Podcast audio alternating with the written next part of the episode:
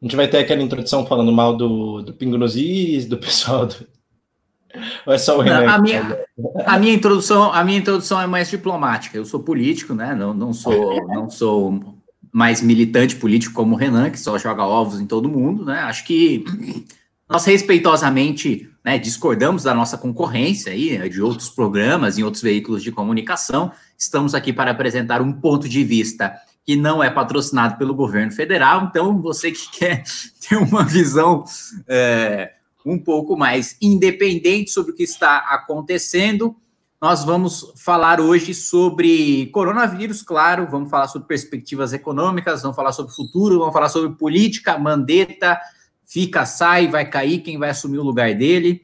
E, mas é claro, aproveitar é, a presença aqui dos nossos dois convidados para falar um pouco sobre a, a, as perspectivas econômicas e sobre também, claro, aproveitar a presença do Conte aqui para ele falar um pouco é, sobre o, a, opinião dele, né, e o, e, o, e o, estudo dele, a tal da crise tripla né, do, do, do coronavírus.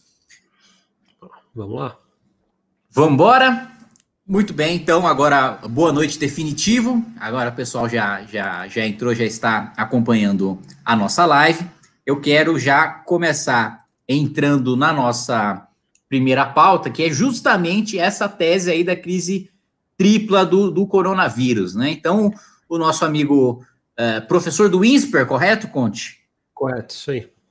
Professor do INSPER é, e economista, segundo Pedro Menezes, economista da Unicamp, segundo ele mesmo, não economista da Unicamp, é, tem uma, uma tese, digamos assim, de que o coronavírus, o Covid-19, traz uma, uma crise tripla, né? uma crise comportamental, uma crise sanitária e uma crise econômica. Eu queria que você discorresse um pouco sobre isso. Boa noite, bem-vindo ao MPL News. Uau, boa noite, Kim. Boa noite, Pedro. Prazer estar aqui. Agradeço muito o convite. É, então, é, essa ideia da crise tripla foi mais um destaque que eu quis colocar, uma ênfase, com base no que eu estava lendo, todos os melhores periódicos aí da área de epidemiologia e que estava saindo internacionalmente sobre a crise do coronavírus e o que está sendo feito no resto do mundo também. Basicamente, embora esteja se colocando o problema como um problema de saúde e um problema econômico, alguns achando que isso é uma oposição, outros não. É, o fato é que não existe uma saída que a gente pode chamar de eficiente para essa crise que não passe por uma mudança muito grande de comportamento. Então, e é um desafio, não é fácil mudar o comportamento, né? Se a gente pega a experiência dos países da Ásia que estão melhor lidando com isso, Singapura, Taiwan, Vietnã, é, Hong Kong, Coreia do Sul, eles, o comportamento deles mudou muito rápido e é algo que é difícil de, de se conseguir. Então, é algo que não estava sendo enfatizado o suficiente, eu acho que é um desafio imenso para nós é, e está se tornando um desafio cada vez maior a cada dia.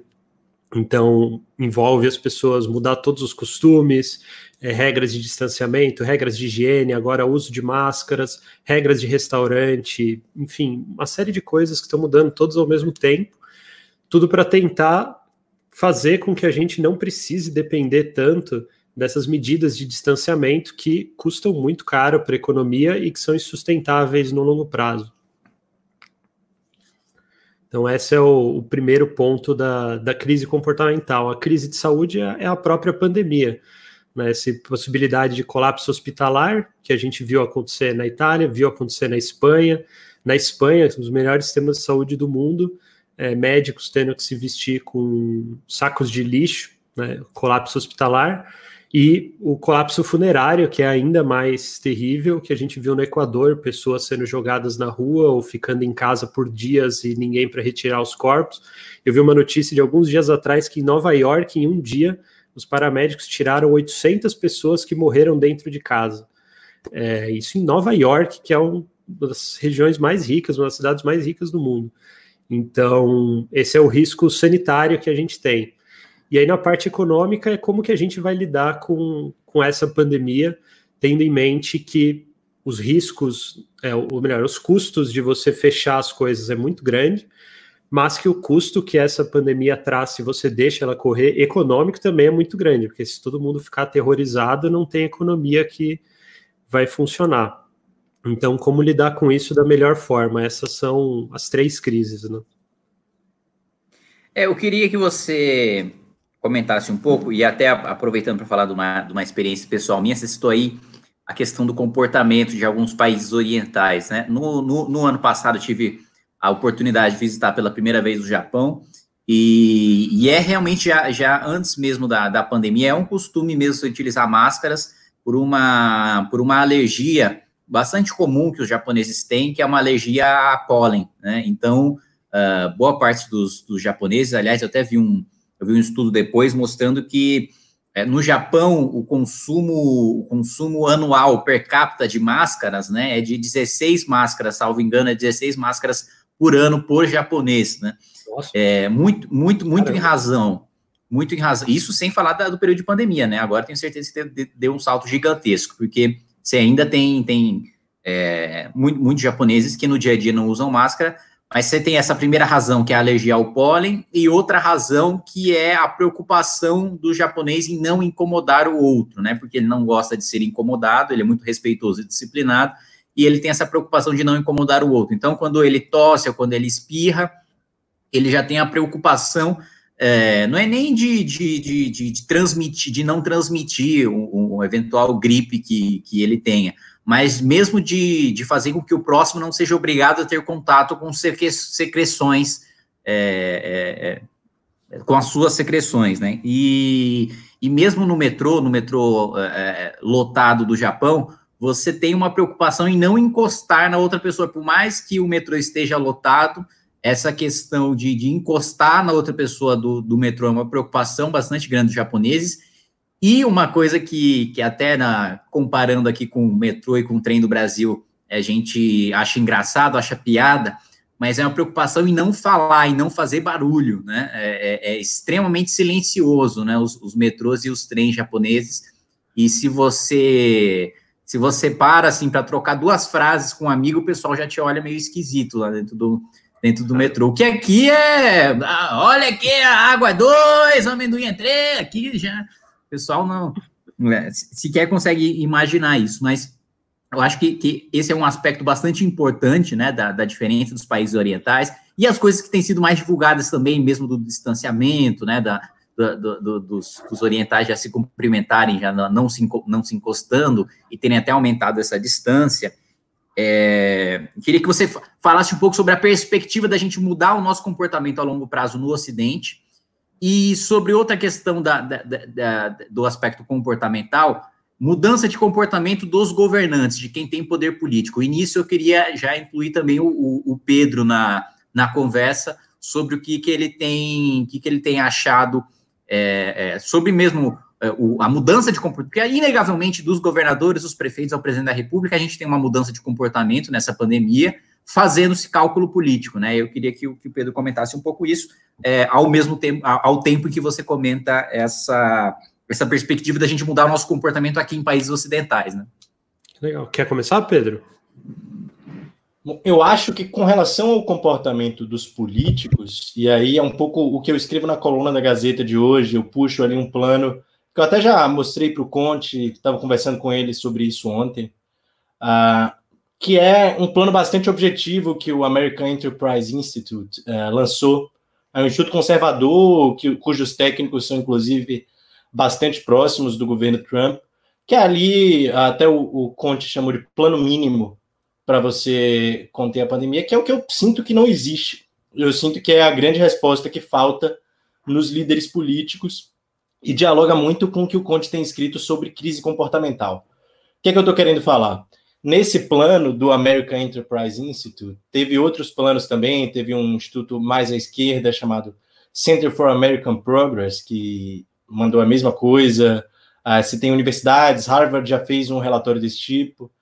Uh, e qual é a ideia ali? É você ter um plano específico de combate à pandemia, uh, onde você tem etapas que cada etapa significa que o governo vai fazer determinada ação. Você tem critérios objetivos para passar de uma etapa para outra. Uh, e dessa forma a resposta é muito informada para a população. A população sabe o que precisa fazer. E esse eu acho que é que é o grande a grande lacuna Uh, a gente está vendo aí uma crise, eu acho também, da capacidade de ação dos estados ocidentais, que está cada vez maior. Você vê que existe uma maior flexibilidade de ação em alguns estados orientais quanto a isso, mas também uma, uma desorganização completa com relação a esse risco que podia surgir. Uh, o que é que eu estou querendo falar? Estou querendo falar, ah, estamos agora em lockdown, ou em lockdown não, em, em, em quarentena uh, para mitigar o contágio do vírus. Uh, quando vamos sair? O, o que precisamos ver para que isso acabe?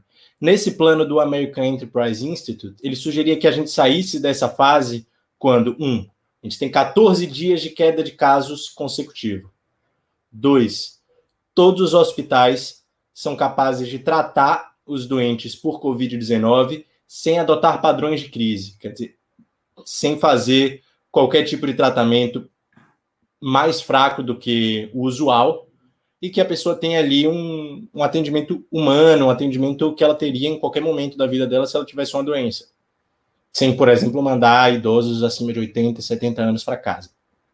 Uh, terceiro, você tem que ser capaz de testar todo mundo que está sintomático e você tem que ser capaz de monitorar todos os contatos que uma pessoa sintomática teve. Quando um estado for capaz de, um, deixar cair o número de casos por 14 dias, dois, tratar todos os doentes sem padrões de crise, tendo ali equipamento hospitalar para todo mundo. Três, testar todos os sintomáticos, todo mundo que tem sintoma é testado para saber se a pessoa está com coronavírus, e se o teste é positivo, o Estado é capaz de rastrear todo mundo com quem essa pessoa teve contato. Essa é a sugestão do Instituto para a gente sair dessa primeira fase. Não existe isso no Brasil. Até o Conte estava falando, a gente não vai ter capacidade de testagem, mas, poxa, a gente não tem capacidade de testagem, tá? Então qual a alternativa que a gente tem? O que é que a gente pode fazer, uh, já que a gente não tem capacidade de testagem? Acho que a população, para ela mudar o seu comportamento, ela precisa de uma sinalização de quem lidera a população, de quem a gente elegeu para nos liderar em um momento como esse. E a gente não está tendo isso, não está tendo isso não só no Brasil, acho que é uma crítica que cabe especialmente ao Bolsonaro, claramente, mas uma crítica que cabe ao Trump, uma crítica que cabe a grandes partes dos líderes ocidentais, você tem isso, de certa forma, na Alemanha, que se preparou muito cedo, você tem alguns países orientais, mas essa é a grande coisa que eu, que eu sinto falta aqui. Tá, eu preciso mudar o meu comportamento enquanto cidadão privado, no meu dia a dia, mas como eu preciso mudar o meu comportamento? E até quando eu preciso mudar o meu comportamento? Eu preciso dessas informações das pessoas que a gente colocou lá para isso, independentemente se votou ou não nesse presidente que está aí. Mas a gente não está recebendo isso. Eu acho que esse é o grande a grande crise que eu estou vendo dos líderes ocidentais, que entra também, e aí se a gente for discutir mais para o fim do programa, é um assunto mais profundo e complexo, na crise de capacidade do Estado, né? essa palavra que está tão na moda entre os cientistas políticos e economistas, que é a capacidade do Estado de, de fato agir e suprir a necessidade da população, que eu acho que é uma crise que o Ocidente, uh, e aí incluindo Sorocaba no Ocidente, né, incluindo Juazeiro aqui da Bahia como Ocidente, tudo que está a, é, a, oeste da Europa, eu estou considerando como Ocidente, uh, os líderes ocidentais precisam dar essa resposta que a gente não está sentindo. Uh, e, essa talvez seja a grande crise que a gente pode discutir mais para o fim. Eu vou passar para o Conte agora, até porque todos os economistas que eu estou vendo falar sobre isso, o Conte é certamente quem está melhor informado e quem está produzindo o melhor material. É um privilégio uh, não só estar tá aqui com ele, mas ter contato frequente com ele e aprender bastante com o melhor economista da Unicamp que eu conheço. Poxa, valeu. É, bom, essa parte eu concordo com tudo que o, que o Pedro colocou. É, o desafio que eu acho que é especialmente grave para a gente é que, além para as pessoas mudarem, é preciso que elas estejam bem informadas, elas saibam, o Pedro colocou isso muito bem, os políticos têm que dar o exemplo, só que é um desafio para todos os políticos também, porque, no geral, o cara é eleito para ficar quatro anos. Muito do que ele vai fazer nesses quatro anos, e às vezes até as piores coisas que ele fizer nesses quatro anos, quem vai sentir é o próximo governo. Então a pessoa não está acostumada a ter que lidar com essa responsabilidade no prazo de semanas, de dias. Você pega a burocracia brasileira, as instituições brasileiras, elas não estão adaptadas para fazer as coisas no prazo de dias e semanas, né? Isso simplesmente não existe aqui, é tudo muito lento. Então, você tem uma pressão por agir muito rápido, agir com base nas melhores evidências que você tiver, é, criar um comprometimento forte com a população, que é algo que também os governos no Brasil em geral não conseguem criar, tem uma falta de representatividade, né? O Congresso, se não me engano, é uma das instituições que as pessoas menos confiam no Brasil, e as instituições do executivo não são muito diferentes disso, naquelas pesquisas sempre fica as igrejas e o exército entre os primeiros. Então é uma dificuldade imensa. Ainda assim, é, indo direto na pergunta que o, que o Kim colocou muito bem, né, será que a gente consegue? Será que a população consegue? Eu acho que houve uma janela de oportunidade da gente conseguir fazer essa mudança de uma forma mais tranquila. Se pegar ali quando começou essas medidas de quarentena estaduais descoordenadas pelos estados, é, elas começaram com uma concordância de por volta de 50% da população, pesquisas de opinião indicaram isso. Aí passou uma semana, 10 dias, a adesão, né, a concordância das pessoas com essas medidas aumentou para 70%. E aí veio aquele primeiro discurso em rede nacional do Bolsonaro, se não me engano, em 24 de março, mas eu posso estar errando a data, um dia para mais, um dia para menos. E aí dali para frente começou a perder a adesão, ficou estável e aí começou a cair e isso começou a se refletir nos índices de deslocamento também. Então, acho que a gente estava apontando num sentido né, de todo mundo entrar numa estratégia comum, e aí isso teve uma reviravolta, né? Eu considero uma sabotagem de estratégia, né? Duas pessoas no mesmo governo, é, tá, uma está apontando no sentido que é o que o mundo inteiro está fazendo, e a outra sabotando essa mesma estratégia. E agora a gente tem dois grupos que, na minha mais sincera opinião, eu não vejo como a gente vai ter essa mudança de comportamento em um prazo antes da tragédia. Eu acho que a tragédia vai forçar a gente a essa mudança de comportamento. Na situação que a gente tem agora, se adotarem medidas para tentar reforçar medidas de isolamento, reforçar medidas de comportamento, é, vai tender a um autoritarismo, as pessoas não vão ver isso como legítimo, é, vai radicalizar os grupos que já estão radicalizados contra essas medidas, o que vai ser ruim, e também vai perder legitimidade diante dos grupos que estão conseguindo se organizar, o que também é ruim. Então eu não vejo como é, e se relaxar também, aí quer dizer, as pessoas ainda têm em mente, por, pela falta de transparência que o Pedro colocou, as pessoas ainda acham que se relaxasse as quarentenas agora, elas iam voltar a se abraçar, ia voltar, tá tudo normal, ia ter gente querendo ir no cinema, lotar uma sala de 300 pessoas fechadas, pessoas iam querer ir, o que é completamente irrealista. Então, eu não vejo saída para isso com antecedência. Eu acho que a tragédia vai forçar a gente a mudar.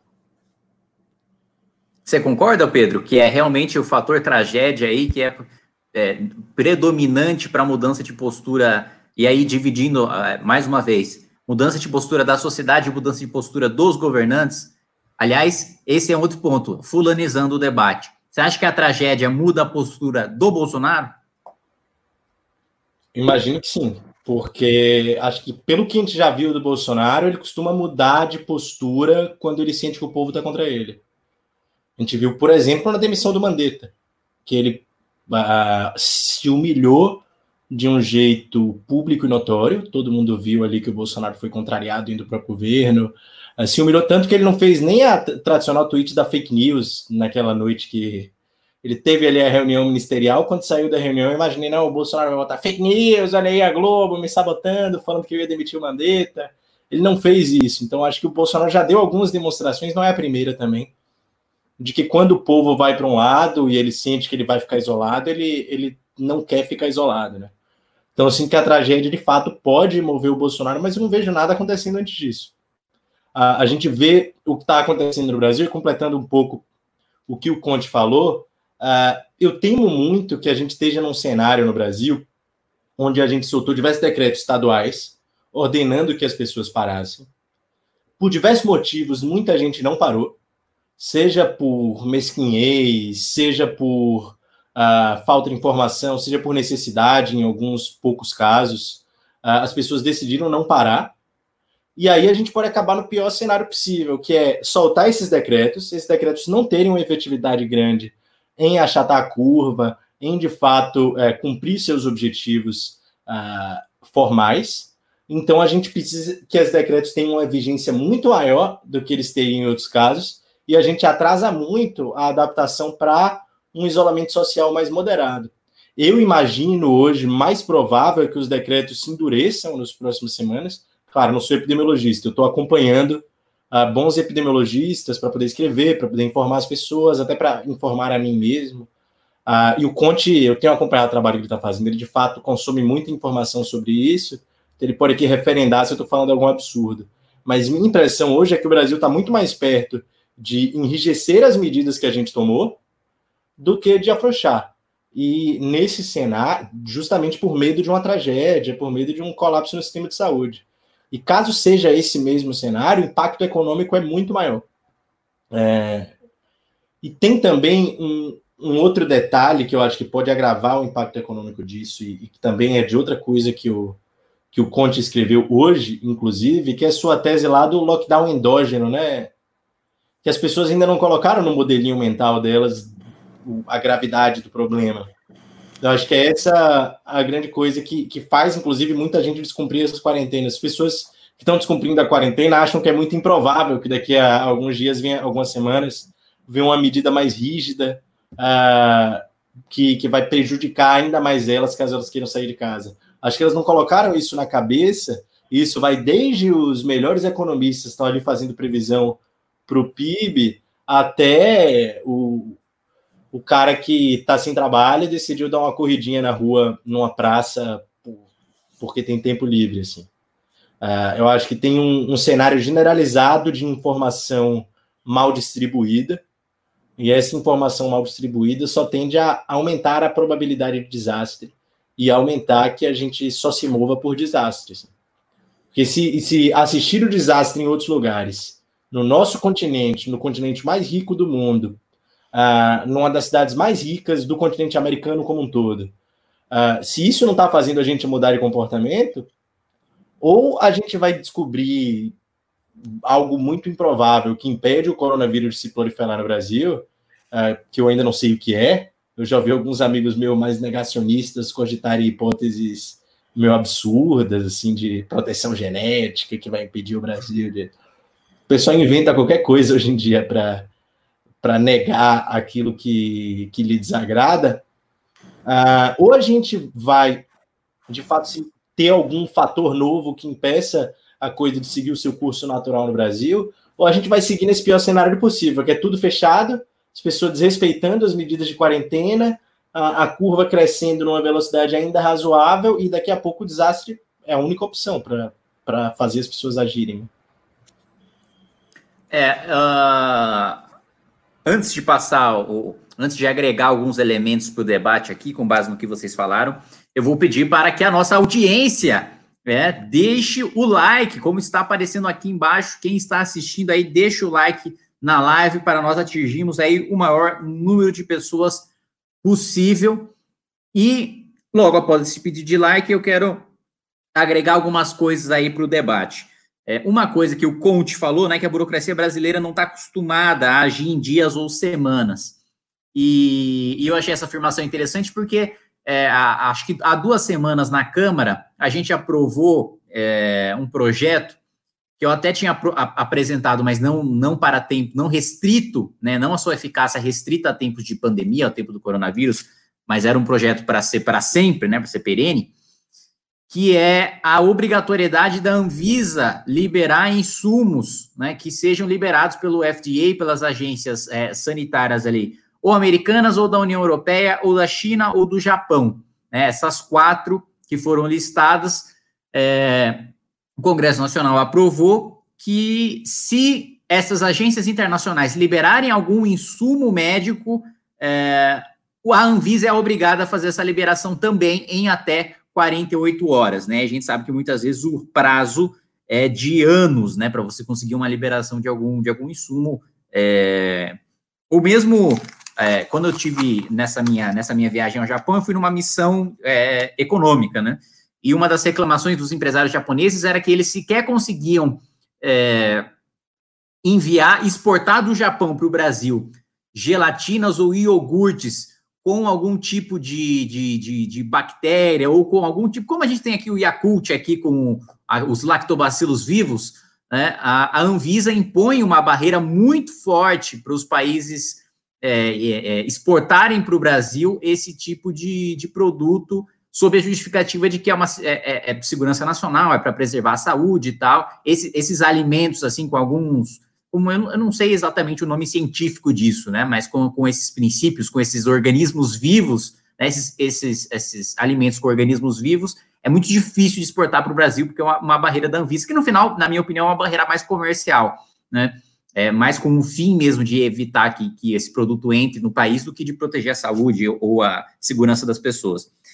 E o outro ponto é a velocidade em que o Estado brasileiro teve que é, liberar ou desburocratizar o KNAI de empresas produtoras de bebida para que elas produzam álcool gel. Né? É, é, inicialmente, não sei se vocês se lembram, mas as empresas que haviam se voluntariado a produzir álcool gel não estavam podendo porque não tinham permissão, né? não tinham o registro como empresa produtora de álcool gel e isso teve uma, uma repercussão é, é, negativa gigantesca e a pressão em cima das agências reguladoras fez com que elas liberassem essas empresas muito rapidamente para produzir esses, esses produtos. Colocando esses, esses, esses exemplos práticos aqui desse, dessa análise que o, que o Conte colocou, e, e colocar dois elementos aqui para vocês discutirem. O primeiro é a questão que o Conte colocou dessa sabotagem do governo, né, do presidente indo num discurso contraditório em relação ao Ministério da Saúde. Para mim, e aí eu quero escutar a opinião de vocês, o Bolsonaro pessoalmente não gosta de governar e ele não tem interesse pela ação de governar em si, pela ação de gestão, de reunir os ministérios, de ouvir as políticas públicas e de tomar decisão dentro daquelas políticas públicas é, expostas pelos ministros e pelos seus técnicos. Eu acho que ele não tem esse interesse de conteúdo é, o interesse dele é o tesão dele, digamos assim, na presidência da República é o, o, o, microfone, o púlpito que ele tem enquanto presidente da República, o jogo político que ele consegue jogar enquanto presidente da República, que ele nunca conseguiu quanto deputado, porque nunca teve relevância para isso, né, ele nunca é, articulou ou foi articulado para aprovação de nenhum projeto ou medida provisória importante. Mesmo durante o impeachment, ele teve um papel absolutamente irrelevante, né, ele fazia campanha presidencial enquanto os deputados é, realmente mais sérios articulavam a queda da presidente da República. É, opinião de vocês sobre isso. E, e eu estou vendo aqui que ambos trabalham com um cenário de tragédia, né? É, para mudança de comportamento, para mudança do, do, do, cenário aí da nossa sociedade. É, mas e se as medidas de, de quarentena, de isolamento social, tomadas até agora, ainda que frouxas e ainda que não cumpridas por boa parte da população, funcionem?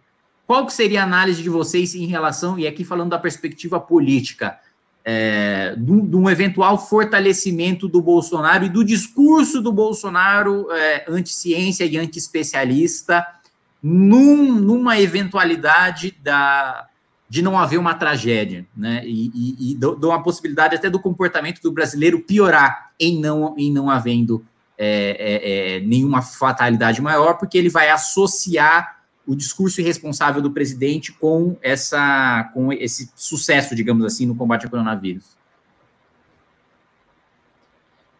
Eu acho que é uma relação de perde-perde, né? A gente perde se tiver tragédia, perde menos, bem menos, bem menos. Perde um sentido mais simbólico, mas ainda assim perde se esse discurso anti-ciência for fortalecido por algum fator inesperado. É, eu não gosto muito de, de vaticinar se vai ter uma tragédia ou não, porque não é a minha área. Eu me sentia mais confortável antes da pandemia em opinar se o crescimento de 2020 ia ser maior que 2019, porque aí eu já tenho algum, alguma ferramenta para analisar isso que eu acompanho há mais tempo.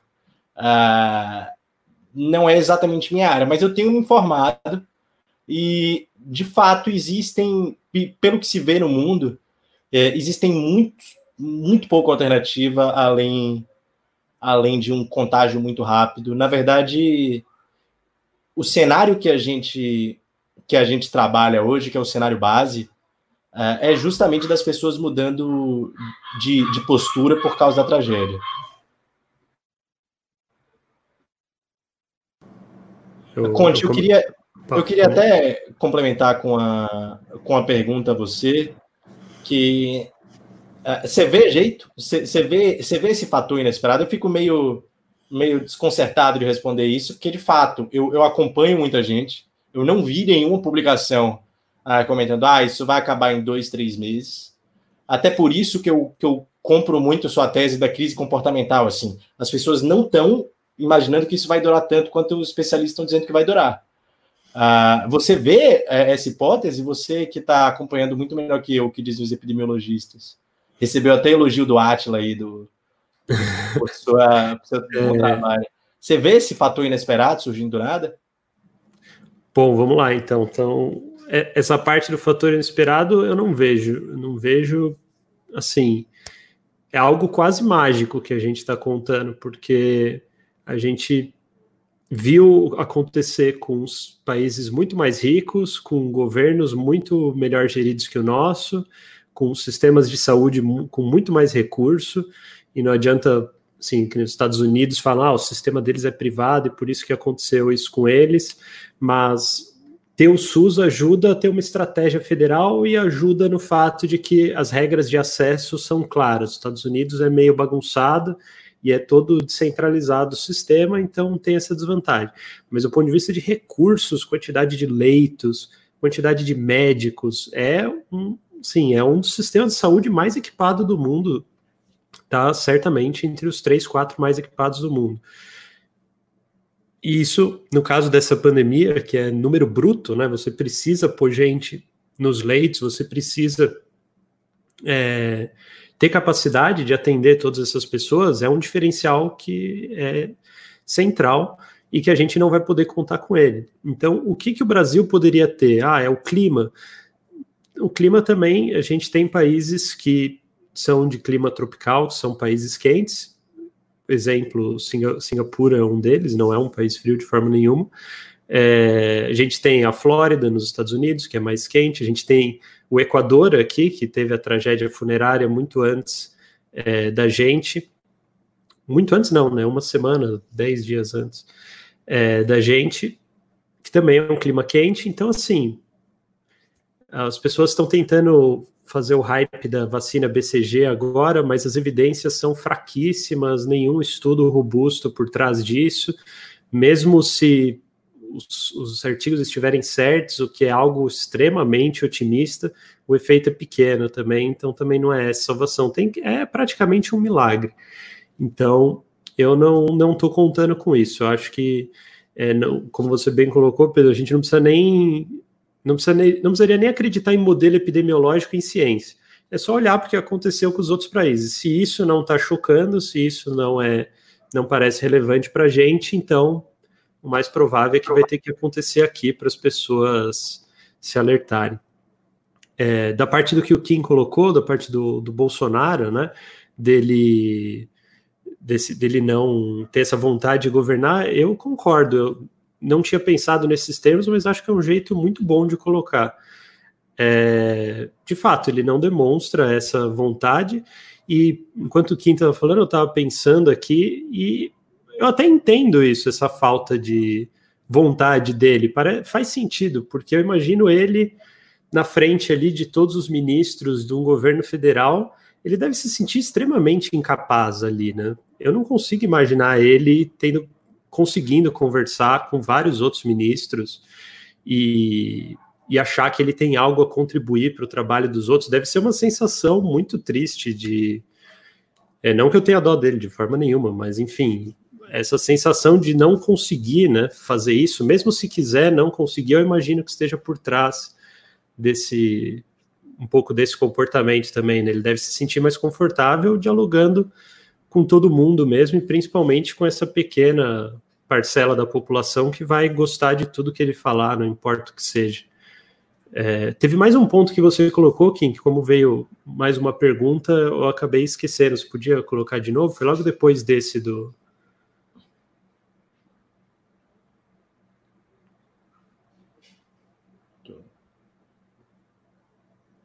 É, tá sem o, tá no mudo, eu acho, seu microfone. É verdade. Agora sim. É, a, o que eu tinha colocado era a questão da burocracia, né? Te dei aquele exemplo sim, concreto da, e da, da, das agências. é, dessa questão do que você acabou de comentar, do Bolsonaro não querer, não querer governar, e de ambos trabalharem com cenário de tragédia. Aí eu perguntei, mas e se ah, não sim. for cenário? Né? Justo, legal. Então vamos lá. Essa parte da burocracia, eu queria só dar mais um exemplo curioso disso, com os dados internacionais que a gente tem. É, lógico, teria que pegar país a país para ver se não tem algum país pequeno que está acontecendo isso também. Mas comparado com os países maiores e os países envolvidos, dá para ver essa coisa da burocracia nos nossos dados do Covid. É, o, o, coronavírus, o Brasil é o único país que o coronavírus dorme de fim de semana. Todo fim de semana, né, do, os, o, a taxa de crescimento dele cai para caramba. Aí as pessoas falam: olha só, tá melhorando, não sei o quê. Não, o que está acontecendo é que várias secretarias municipais e secretarias estaduais que inserem os dados de casos positivos, as pessoas não trabalham de fim de semana. É, então, os dados não é atualizado. Lógico, nos outros países as pessoas devem estar fazendo uma força-tarefa, algum tipo de teletrabalho aí para conseguir atualizar os dados, dada a importância do tema, mas aqui e não. Aconteceu... Não, só ia complementar o que você ia falar, Conte. Pode terminar. É, não, e o curioso é, e dá para ver isso porque na Páscoa agora, que sexta também foi feriado, o vírus dormiu na sexta também. E aí depois aparece na terça, os números dão um pico gigantesco, porque você, como tem essa lentidão, você não consegue é, correr atrás de todo o atraso do fim de semana na segunda. Então é na terça que aparece o pico de casos, não na segunda. Não, e eu estava reparando, todas as terças-feiras a gente está tendo um pico e nos Sim. dias anteriores, a gente teve agora dia 14, dia 7. Você pode checar o dado aí. Você pode entrar no Worldometer, que eu estava olhando isso hoje. Dia, dia 14, dia 7, dia 31. Você teve um cenário de baixas temporárias, que chega terça-feira, dá um pico, assim. Seja no número de mortes, seja no número de casos. E aí fica todo mundo falando: olha a cloroquina funcionando, olha o, a medida XYZ funcionando, é só sazonalidade, é só aquela coisa que qualquer economista, qualquer pessoa que trabalha com dados sabe o que é quando você tem dados temporais. Sim. Terça não é igual a quarta, por N fatores que podem estar subjacentes ao processo de atualização dos dados. Sim, ah, é aquela notícia que todos nós já sabemos que vai ter, que em janeiro vão falar que o desemprego está aumentando muito e é a sazonalidade, porque contratou em dezembro para o Natal, e, enfim. Na época da reforma trabalhista, eu lembro que eu escrevi alguns textos disso, que toda vez que saía para. Uh, a reforma trabalhista entrou em vigor em novembro. E aí você vai ter, você tem aquele ciclo de demissões de Natal, aí, chega em janeiro, fevereiro, o emprego está muito menor do que estava em novembro. Pessoal, passou a reforma trabalhista e o desemprego só fez subir. Eu, não, pô, é, janeiro. Então. E, e tem essa questão, eu acho que o, o, o ouvinte precisa também ficar atento a isso, para cobrar que o, que o meio de imprensa que ele acessa, uh, que o especialista que ele acessa, que use os dados uh, com algum tipo de trabalho com relação a isso, que acumule em sete dias, que seria a solução mais simples, né? Uh, se fazer aí a média dos últimos sete dias e sempre ir uh, trabalhando com isso, já que existe essa incerteza, porque quando você olha o dado de terça e compara com o dado de segunda, com o dado de domingo, você não está captando nada que seja relevante a, a, a, sobre o assunto que você quer analisar. Você está captando, por exemplo, um, um, o fato do pessoal não estar tá trabalhando no fim de semana. Isso sua análise está captando e você não sabe disso. Então, toda a imprensa, todo mundo que está divulgando números sobre isso, uh, precisa trabalhar com os dados acumulados em sete dias, com a média em sete dias, ou de sazonalizar, uh, mas acho que não teria um padrão sazonal regular, né, para você fazer um, uma desazonalização. O ideal seria acumular em sete dias mesmo, para que esse dado seja preciso. Se você viu um dado que está, ah, tá caindo há três dias, então a coisa não está mais tão grave assim, conseguimos achatar a curva, não é bem assim. Não por acaso, quando eu falei daquele relatório do American Enterprise Institute, eles usam 14 dias como critério, que é justamente para você evitar esses padrões sazonais, esses padrões, esse ruído que existe no, no dado. É, com 14 dias, não, duas semanas de fato, já, já existe um sinal aí de que a coisa está diminuindo. Antes de, de sete dias, antes, menos de quatro dias de queda, assim, a chance de ser um ruído, a chance de ser algo no próprio processo de atualização dos dados é imensa. Perfeito. E o último ponto, a parte da, da tragédia, etc., e se estiver dando certo o que a gente está fazendo, eu acho que aí é uma das coisas, toda essa falta de transparência, essa comunicação torta aí que, que a gente está apontando aqui, eu acho que ela se manifesta muito nesse ponto também, porque como cada estado adotou as medidas de isolamento como quis, não tinha uma coordenação nacional, não tinha uma estratégia clara.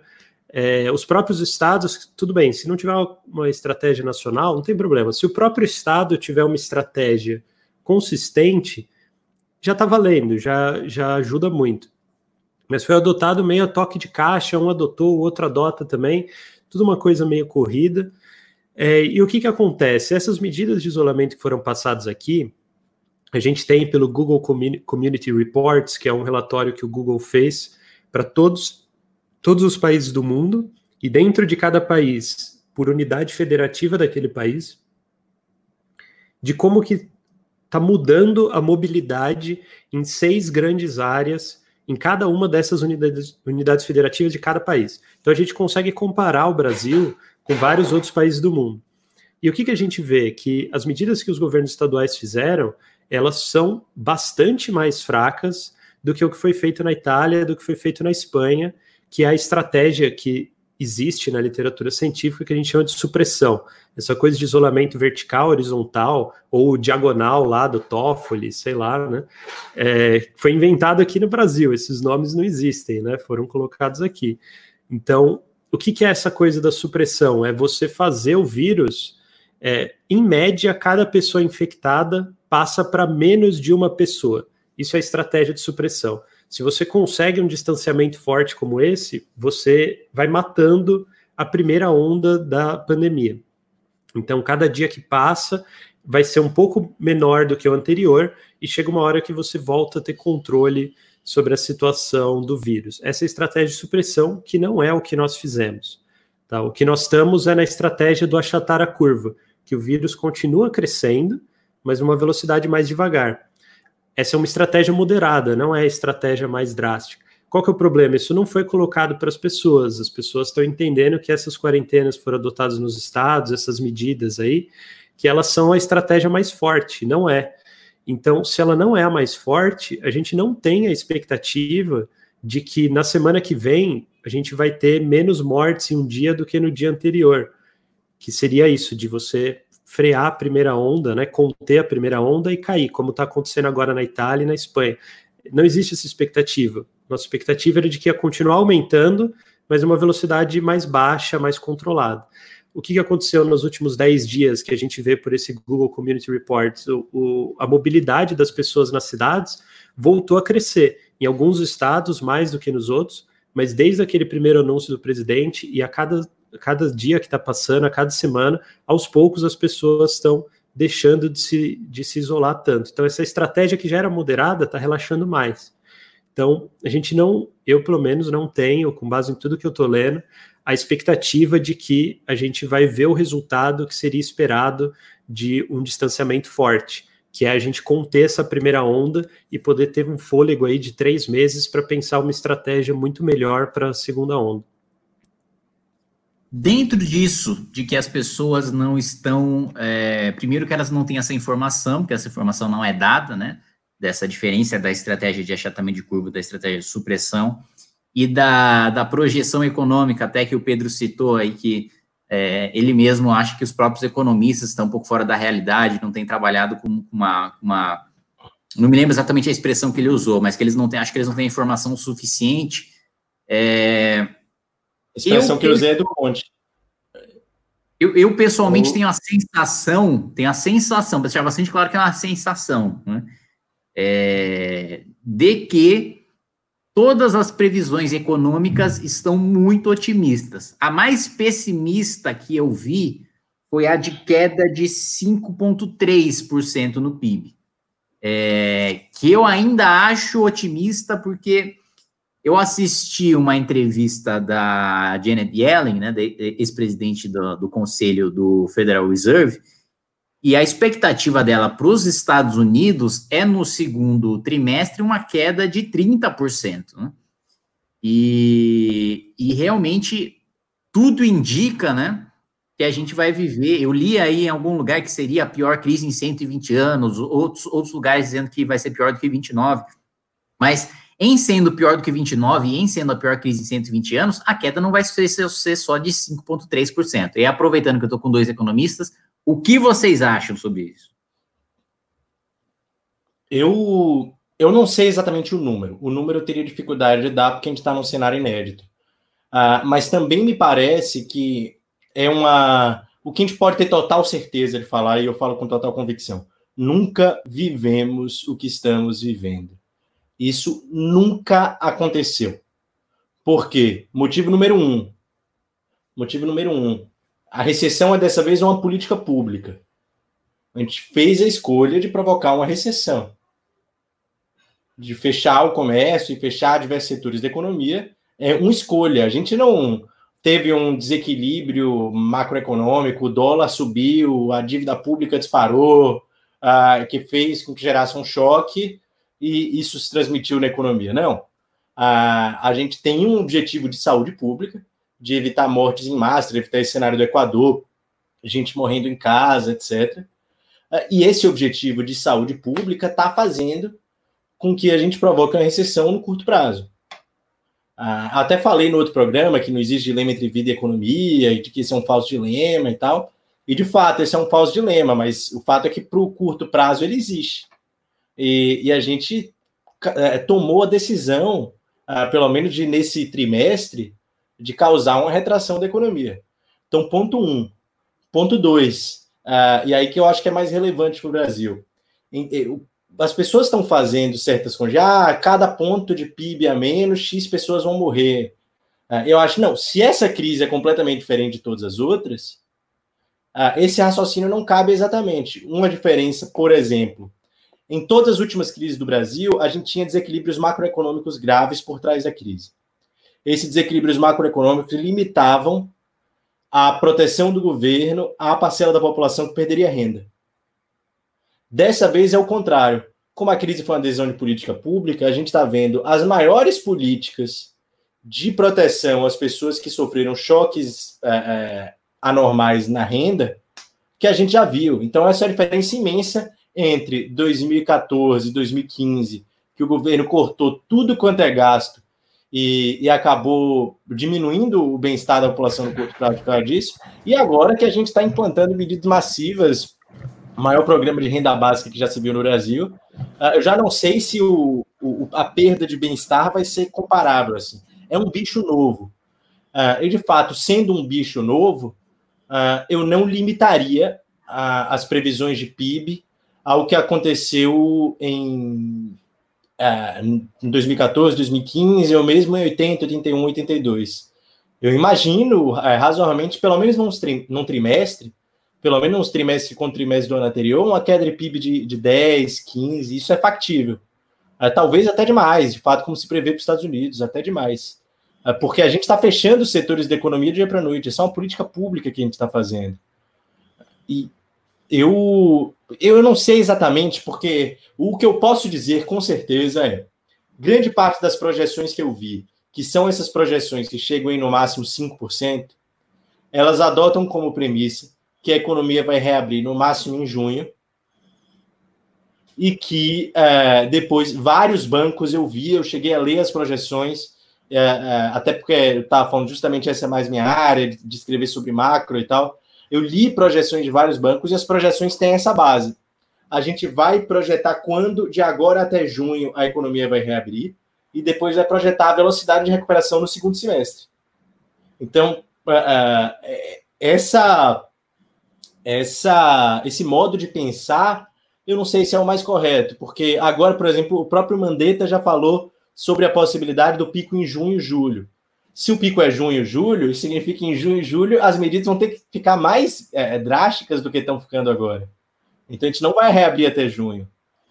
Então, eu acredito, eu não, não dou um número, porque acho seria irresponsável, de certa forma, da minha parte, justamente pelo que eu falei de ser uma, um bicho novo. Agora, toda essa enrolação eu estou fazendo para falar o quê? Eu acho sim que muito economista vai cair do cavalo. Vai ter muita gente caindo do cavalo, porque não faz sentido que os economistas projetem o pior cenário com a economia abrindo em junho, o pior cenário de muita gente, e os epidemiologistas tra tratem isso como o melhor cenário. Se tem uma divergência aí, os dois têm que conversar. Hum. Um dos dois está errado. E como estamos falando de uma pandemia, eu desconfio que os economistas têm mais probabilidade de estar errado. Justo. É, quer comentar algo que antes de eu falar? Não, quero, quero te ouvir sobre isso. Vamos lá. Então, eu concordo com a, com a análise do Pedro, mas tem algumas divergências muito pontuais. É, por exemplo, a questão da quanto dessa crise é a gente está escolhendo por ela nesses fechamentos. É, tem essa parte pelo seguinte: vamos supor que o Brasil seja completamente blindado à pandemia. Então vamos supor que aqui no Brasil, por algum motivo, esse vírus simplesmente não exista, mas em todo o resto do mundo esse vírus existe. Qual é o cenário para o Brasil? Como que a gente teria que fazer projeções pensando nesse país que é blindado ao vírus, mas que todo o resto do mundo está passando por isso? A gente está passando, a gente vai ter que enfrentar o fato de que o comércio internacional está totalmente desestabilizado, que todos os outros países do mundo, vários deles gigantescos, como a China, como a Índia, como os Estados Unidos e toda a União Europeia, vão estar tá passando por quarentenas, podem ser mais fortes, mais fracas, intermitentes, de vários tipos, mas vão estar tá passando. É, isso já leva uma queda do comércio internacional muito grande dificulta toda a parte de importação e exportação do Brasil, dificulta os fluxos de investimento para cá. Só isso, dado o histórico do Brasil e como que o país reage a crises internacionais, para mim já seria suficiente para que o Brasil não fosse bem, mesmo se a gente fosse blindado, eu não consigo imaginar o Brasil crescendo muito ou até ter qualquer crescimento positivo com o resto do mundo passando pelo que está passando, que está sendo se mostrando uma crise mais grave do que a de 2000 e 2008. Então, isso supondo que a gente é blindado. Então, esse elemento da crise, ele existe independentemente do que a gente faz e pode ser muito relevante. Agora vamos relaxar essa hipótese do país blindado. O vírus existe aqui. Vamos supor que o vírus existe aqui, mas que ele vai se comportar por algum motivo de uma forma muito mais tranquila, que não vai sobrecarregar tanto o sistema de saúde, mas ele existe, vai infectando cada vez mais pessoas e vai chegar o momento aí de infectar uma parcela gigante das pessoas em um dia, uma semana, que vai assustar as pessoas, que é um cenário super otimista, quer dizer, não vai ter colapso da saúde nem nada assim, mas é um vírus grave, as pessoas estão cientes. O que, que já dá para a gente descartar de setores econômicos? Aviação. Acabou a aviação. Né? Não importa que política de quarentena se faça, não vai ter setor de aviação praticamente o ano inteiro, não tem nenhuma expectativa disso mudar. É, setores como cinemas, turismo, casa de show, pode tirar as quarentenas, assim, talvez essa semana e mais umas duas semanas ainda alguém vá em algum desses tipos de atividade mas daqui um mês as pessoas já não vão, pode levantar a quarentena que for, que a demanda por isso vai ser muito pequena. Se esses setores se recuperarem, vai ser lá para o fim do ano. Então, isso, independentemente das quarentenas, já é um dano econômico grande. A aviação é um setor importante, turismo é relativamente importante, é, tem os serviços anexos desses setores, né, efeitos indiretos que vão acontecer. Isso já jogaria o PIB um pouco para baixo e agora entra as nossas políticas públicas em cima.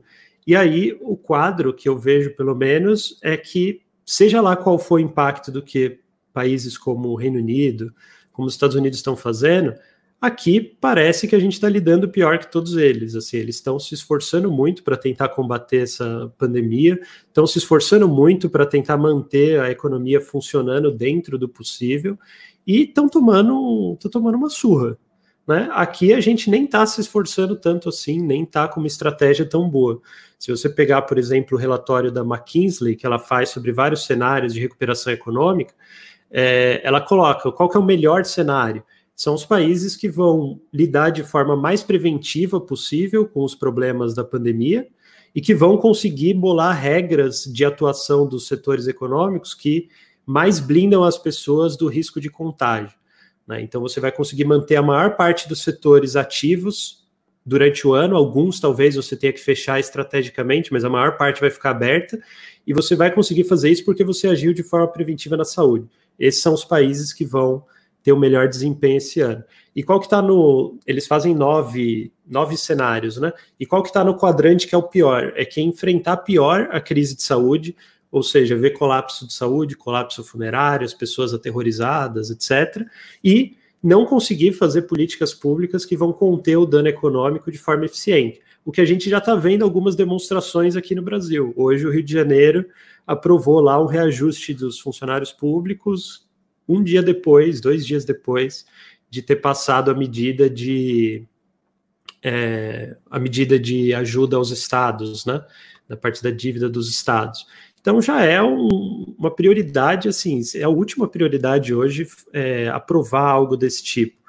Então eu realmente acho que eu não vou cravar um número aqui, mas eu acho que estão sendo muito otimistas e eu acho que dá para buscar em modelos epidemiológicos isso, mas só com esses exercícios, né?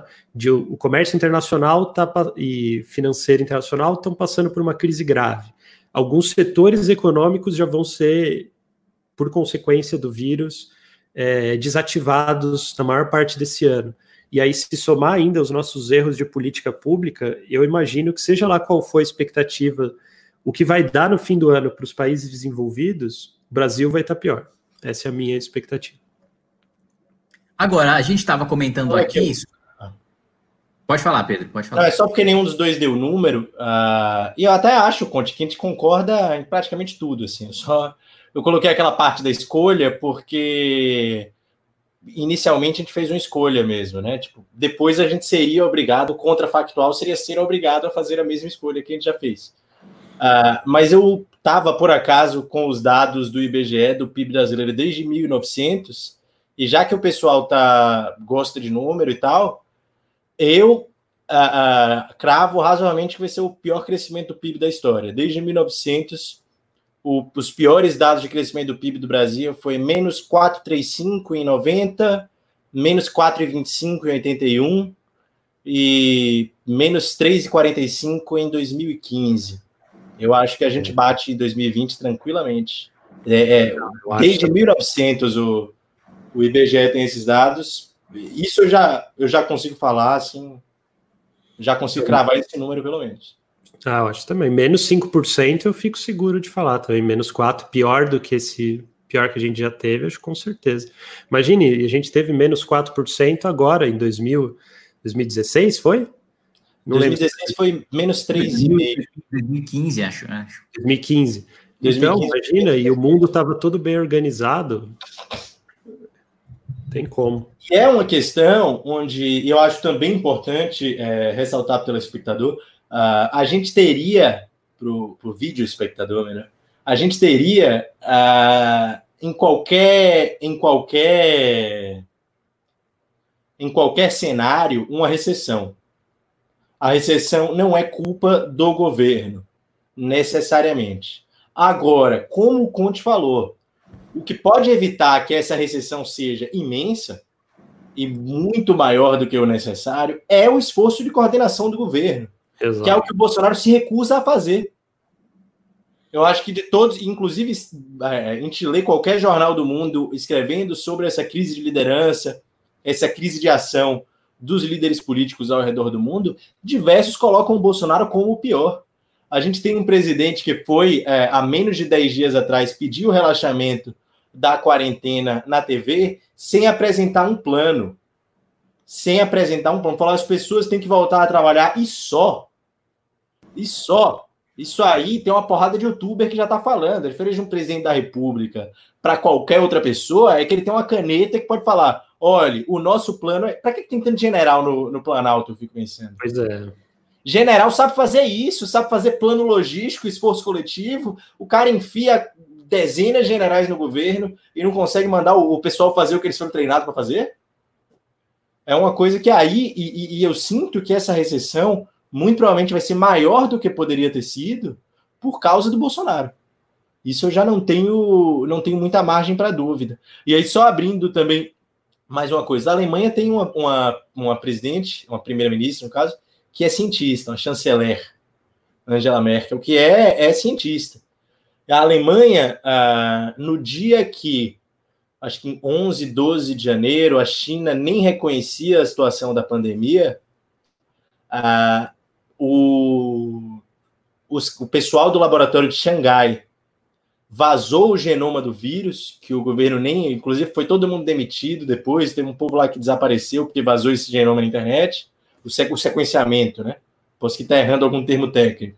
Mas vazou ali o sequenciamento do vírus dois dias depois desse vazamento ilegal de um problema que o governo chinês nem reconhecia. Dois, três dias depois, o pessoal da Alemanha já tinha um teste desenvolvido, o primeiro teste desenvolvido para coronavírus, desenvolvido por laboratórios do governo alemão. Isso é se preparar. A gente tem o exemplo da Coreia do Sul, que eu achei incrível quando eu li sobre isso. Uh, a Coreia do Sul uh, se preparou para o que está acontecendo, viu? Está acontecendo isso aí em Wuhan.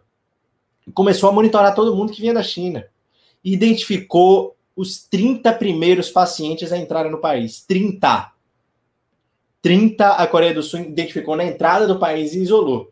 Aí tinha uma mulher lá que foi evangelizar os chineses e foi numa missão meio ilegal, que queria esconder do governo chinês, e aí teve que fazer uma rota diferente e não veio da China. Aí essa mulher lá de, de Daegu, se me engano a cidade, ela foi para um, um culto onde ela, onde ela participaria, espalhou isso para muita gente, e aí nessa cidade da China, você começou, da, da Coreia do Sul, desculpa, você começou a ter um problema de transmissão do coronavírus. Nas 30 primeiras pessoas foram identificadas na entrada do país. Isso é se preparar. O Brasil não teve nenhum tipo de preparação. Agora que, que, que eu não estou mais falando de janeiro, estou falando de gente que, que, que agiu em janeiro, quando não estava claro o, o que, é que esse problema seria. Ou quando a própria China negava. Ah, a gente teve fevereiro para agir, diversos países já tinha as coisas acontecendo na Itália, a gente não fez nada. Teve março para agir, e em abril, o presidente da República, o discurso dele é: precisamos voltar ao trabalho sem que eu tenha qualquer plano para isso. Então, o, o Conte estava falando: ah, vai se dar bem quem tomar medidas preventivas e tiver um esforço de coordenação coletiva do governo capaz de reativar os setores. O Bolsonaro não está fazendo nada para isso. O Bolsonaro não está fazendo nada para isso.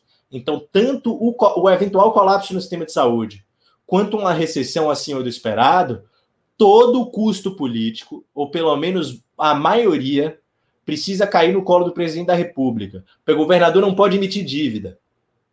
O governador não pode emitir dívida para fazer seu planejamento próprio, tem extremas limitações para emitir dívida. Vocês agora, seus colegas que aprovaram aí esse, esse novo projeto que flexibiliza um pouco a emissão de dívida. A, a União precisa autorizar. Mãe Sueto. É, o plano Mãe Sueto o governador não pode emitir dívida, então já tem um limite imenso que tem que gastar ali o que recebe de receita tributária. O governador tem, tem restrições graves também de, de própria ação de coordenação do sistema de saúde pública, de coordenar com outros estados, porque você tem, por exemplo, aqui na Bahia, é, no norte do estado, minha família, inclusive, é de lá. Você tem Juazeiro, que é uma cidade importante do sertão, do você tem o Rio São Francisco, tem Petrolina, que é outra cidade, talvez seja a região metropolitana mais importante do sertão. Tem uma mesma região metropolitana combinada por, por dois estados. Então o governador da Bahia não pode agir sozinho e o governador de Pernambuco não pode agir sozinho. Sem um esforço de coordenação entre os dois, não adianta o governador da Bahia exigir as melhores medidas do mundo ali em Juazeiro se Petrolina não vai tomar as mesmas medidas. Uh, então, só cabe, voltando ao meu ponto, a única pessoa na República que pode fazer isso é o chefe de Estado, que não tem esse nome à toa. E Bolsonaro não está agindo no que se espera dele. Ele é a única pessoa que pode coordenar esse esforço. Nenhum governador pode ser culpado por isso, porque, porque eles podem fazer muita coisa, podem, mas não podem coordenar um esforço nacional. Não podem coordenar um esforço nacional. Prefeito também não. O Rodrigo Maia tem muita coisa, você mesmo sabe, Kim, que o Congresso não pode fazer. Não estou nem falando que o Rodrigo Maia não tem defeitos nessa atuação da crise, tem. A gente pode aqui falar deles, a gente já falou no outro programa que eu participei. Mas é muito claro para mim que os custos do que vão surgir têm que ser atribuídos ao Bolsonaro, porque ele é a única pessoa que pode tomar determinado tipo de atitude e ele não está tomando. Ele não está tomando. Então a coisa tem que ser muito direcionada. O Bolsonaro tem que agir. Só ele pode fazer isso. E, bom, primeiro para informar vocês que está tendo um, um, aumento do número de cabeças de gado leiteiro e gado Nelore ali na nossa audiência. E que eu peço por isso, para que a nossa audiência aumente ainda mais e deixe ali o seu, seu like na, na, na nossa live, aí no nosso jornal, cujo alcance só aumenta, e comentários e pimbas só aumentam. Eu agradeço muito a audiência em razão disso. É... Agora eu quero questionar vocês, mais uma vez, aproveitando que são economistas, e perguntar o seguinte: o Conte falou aí sobre problemas setoriais, né, que são setoriais em razão da pandemia, né, no turismo, bares, restaurantes, etc. É, liberais costumam ser contra políticas setoriais, né, de resgate de setores e etc., justamente para evitar distorções na economia e privilegiar determinados setores em favor de outros, muitas vezes em razão do poder de lobby político que esses setores têm no Congresso Nacional ou na, na, na esplanada dos ministérios. E aí eu aproveito esse, esse gancho para fazer a seguinte pergunta: é a morte do liberalismo, essa pandemia, é a prova de que o liberalismo não funciona e que o negócio é realmente ter o Estado lá sempre presente é, para auxiliar as pessoas, é, como nós estamos vendo agora ao redor do mundo, Quero perguntar para vocês aí do papel da filosofia liberal e de políticas públicas liberais no momento de pandemia.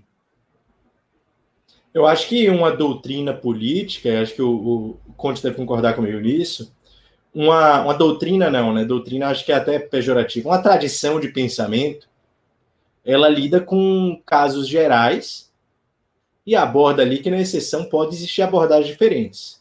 Esse é o primeiro ponto. Então, eu não acho que é o fim do liberalismo, inclusive porque nenhum grupo político é mais bem sucedido que a gente. A gente ganha tanto que os outros ficam mais parecidos com a gente depois de algumas décadas.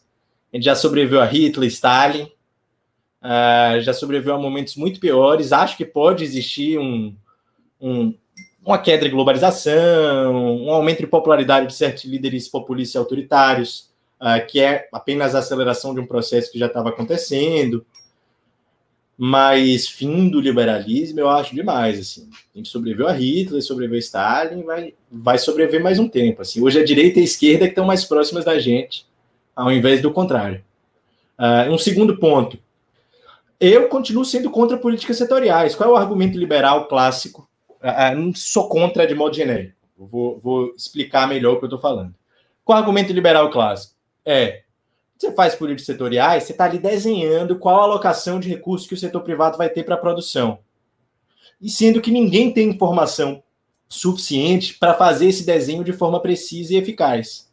Ninguém, o Estado não tem informação suficiente para fazer essa atividade de forma eficaz. É possível que certos setores, ah, por exemplo, aviação, turismo, sejam muito pouco produtivos por anos. Estou dizendo que isso vai acontecer? Não mas é possível que a demanda fique baixa por anos. E nesse caso, é melhor que os fatores de produção mobilizados nesses setores consigam ir para outros setores, consigam ir produzir máscara, consigam é, atender às novas necessidades da sociedade. Ah, então, acho sim que o Estado tem um papel, acho sim que uma ou outra política setorial pode fazer sentido, ali uma coisa muito pontual ah, para um setor que está passando por alguma dificuldade, não, não tenho regras absolutas. Mas Por exemplo, princípio genérico. Para jogar, jogar um elemento concreto aqui no debate. Nós temos aí uma medida do governo de você é, permitir que. É, aliás, primeiro proibir que as pessoas tenham reembolso caso elas tiver, tenham suas, suas viagens canceladas em razão do coronavírus, porém dá um prazo aí de 24 meses para elas remarcarem essa viagem. Isso é um exemplo de política setorial que tem sido tomada. Eu não sei se faz sentido essa política, de você intervir no modo como no, no contrato que as pessoas tinham com a empresa, impedir que elas peguem o reembolso que elas tinham. Vocês vão ter muitos gastos extra agora. Esse é um tipo de política setorial que eu não sei. É, estudar mais a fundo, claro, para ter uma opinião mais embasada, mas pelo que você me conta, não é o tipo de coisa que eu simpatizo. O que eu simpatizo mais é aquela ideia que o, tem no livro do Jean Tirole, que é prêmio Nobel recente, eu gosto muito dessa ideia dele que é proteja as pessoas e não os empregos. Que eu acho que é um pouco a abordagem que a gente podia ter.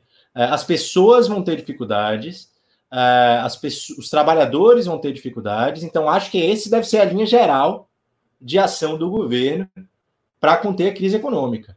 Uh, ter ali um, uma rede de segurança para as pessoas eventualmente atingidas, sim, esse é um papel legítimo do governo. O que eu chamo de políticas que podem ser legítimas, é você, por exemplo, você, ah, o setor X tem uma dívida com o banco público, o banco público não vai falir se precisar receber a dívida amanhã da Gol.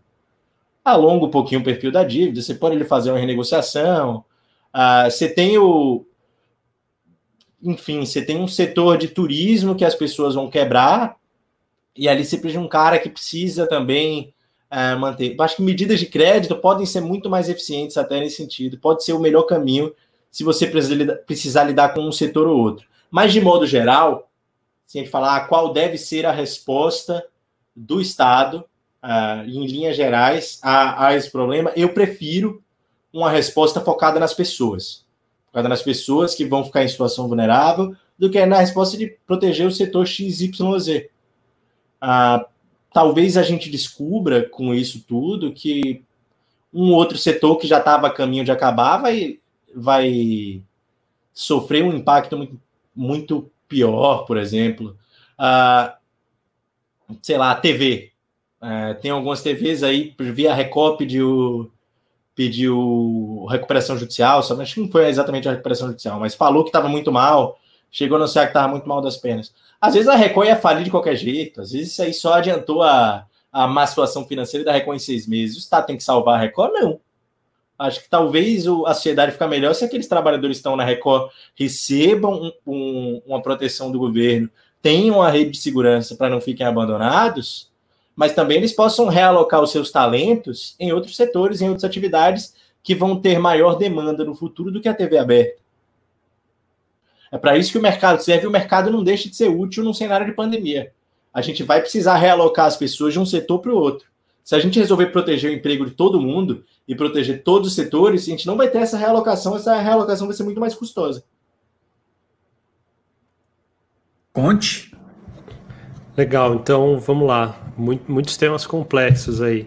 Sobre a parte da morte do liberalismo, etc., eu acho isso basicamente impossível, não pela nenhuma força intrínseca do, do liberalismo em si, mas pelo fato de ser uma filosofia política, uma ideologia política entre as três grandes aí, né, o liberalismo, o socialismo e o conservadorismo, e elas são basicamente princípios, então é muito difícil de imaginar é, toda uma, uma, doutrina que não está baseado, não é ciência, não está baseado em dados, são princípios, são valores humanos, né? Cada uma tenta puxar algum valor a mais para si.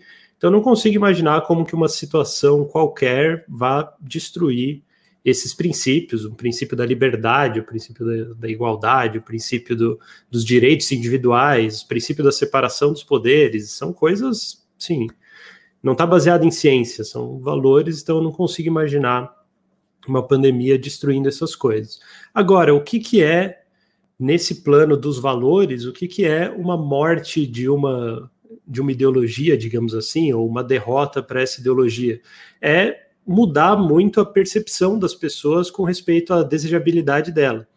E aí, nesse sentido, eu também não acho que o liberalismo vai sofrer um grande baque, mas eu acho que ele pode sofrer.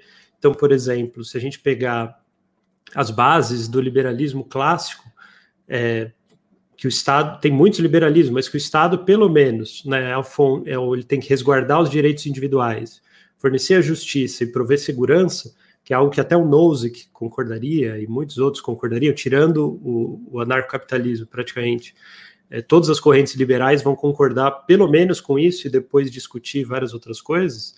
É, qual que é a situação, qual que é o, o princípio e qual que é o, o, norte de ação principal dessas bases clássicas do liberalismo que está sendo evocado agora?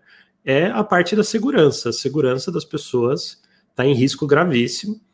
E aí, o, numa situação de pandemia, essa segurança aparece como um problema de externalidades, né? Você sai na rua, eu sou jovem, eu não tenho risco. Você sai, você está infectado, passa para 100 pessoas. é um problema de segurança, está colocando as pessoas em risco. Tanto agora está aparecendo uns grupos neonazistas aí é, em vários lugares do mundo que estão tentando se organizar para as pessoas que testam positivo no Covid tossir nos outros, né, em minorias que eles querem infectar. É um problema de segurança pública. Qual é o risco que eu vejo para um eventual problema nessa percepção do liberalismo que pode vir.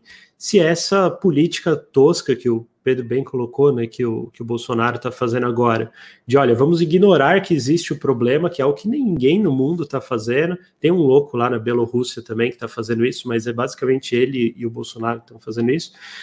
Se ele vir que com essa ideia e ele está dando algum, alguns sinais de que ele quer apontar nesse sentido, de que mandar as pessoas, cada um faz o que quiser agora, é a representação do que seria uma defesa de uma defesa liberal dos direitos individuais, etc, etc.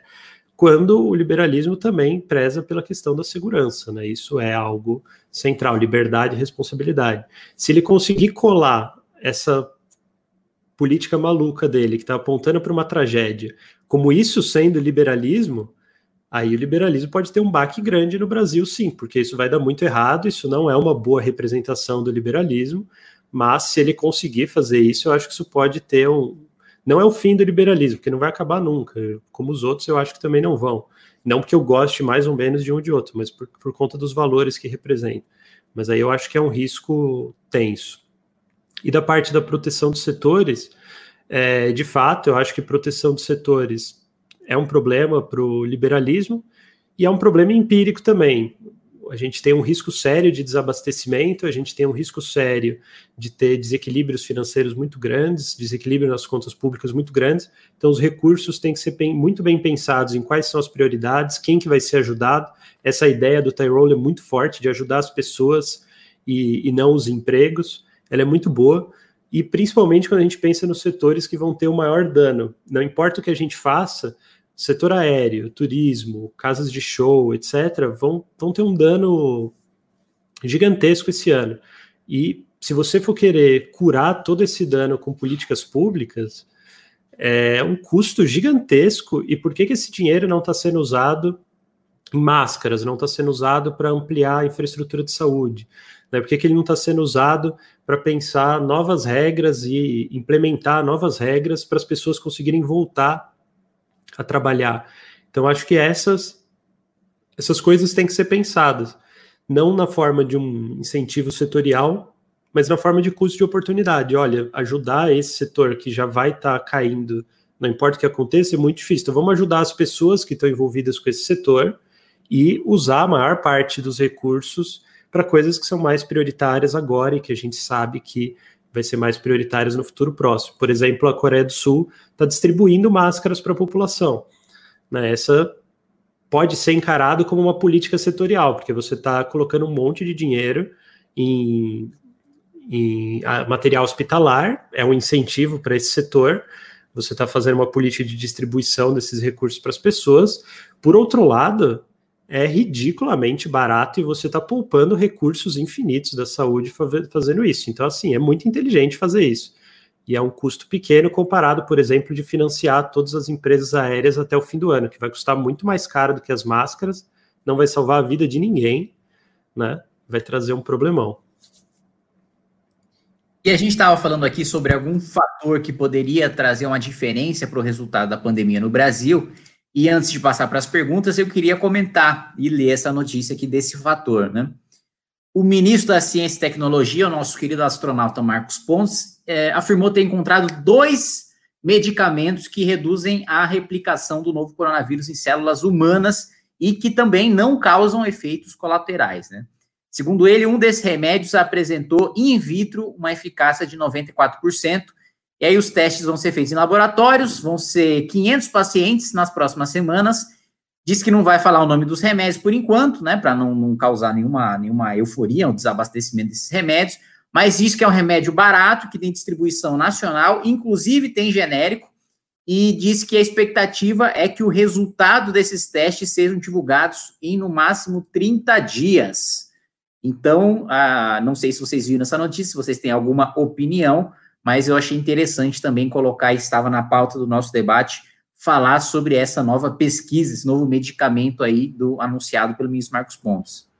Essa, olhando para a questão, Kim, ah, quando eu falo que tem um fator, eu falei até de um amigo meu que inventou uma história de genética e tal, que tem muita gente inventando maluquice sobre isso, e é o que eu falei, do lado epidemiológico da coisa, é, eu confio muito mais em perguntar para o Conte. Eu queria perguntar, uh, pelo menos para mim, uh, a saída mais razoável de todas as vezes, quando eu fico, paro para pensar, pô, o que é que pode fazer o coronavírus ser um problema, o novo coronavírus ser um problema muito menor do que a gente imagina uh, que ele será? O que eu, uma vacina tem toda aquela demora na produção, que todo mundo fala, então não é uma coisa que a gente vai esperar para daqui a dois ou três meses. Uh, e um tratamento? Você, Conte, que está acompanhando melhor essa parte médica do assunto. E um, um, tratamento com algum remédio que já exista, que a gente já conheça, como. Não estou aqui necessariamente falando da cloroquina ou de A, B ou C. Falando, não é possível, me parece uma, algo pelo menos plausível, assim, dado que, e aí adicionando um componente, quase todos os esforços de pesquisa médica no mundo estão voltados para isso hoje.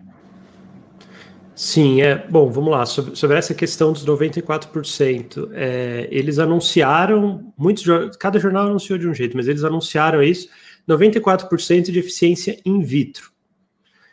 Então, assim, é algo muito pouco. Seria ótimo se a gente pudesse se basear nisso, mas in vitro a gente não tem garantia nenhuma de que vai funcionar de fato.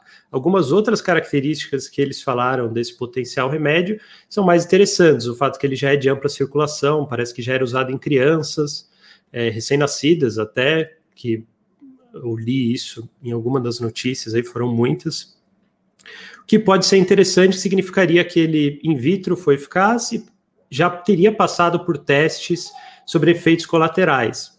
Então, tem um sonho aí, tem uma esperança, tomara que seja, mas assim, com base nesse in vitro, a gente não pode dizer nada, né? Eu sempre, eu sempre brinco quando falo in vitro que se até agora in vitro não inventaram nada melhor que detergente.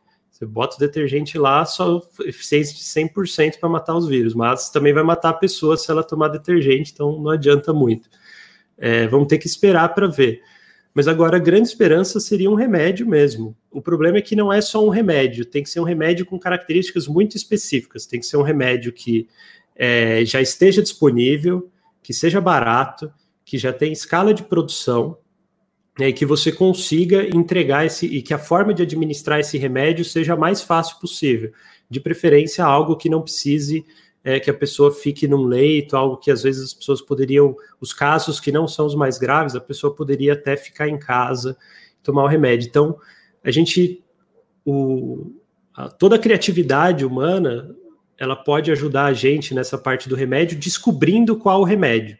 Mas depois que o remédio for descoberto, toda a parte de infraestrutura logística, produção, custo, né, volume de entrega e como que você administra isso, isso já está dado pela tecnologia existente. E isso dificulta muito a gente achar algo num prazo que vai salvar pelo, essa primeira onda que os países estão passando.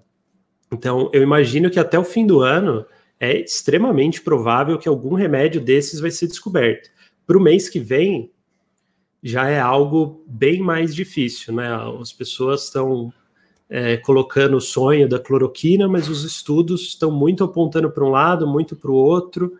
A, a, evidência mais forte que se teria são alguns números no site do instituto lá do Didier Raul, que estão sugerindo que eles estão conseguindo uma letalidade mais baixa, mas são muito mal explicados, não tem um estudo por trás é, forte, bem explicado. Então, assim, é muito um sonho.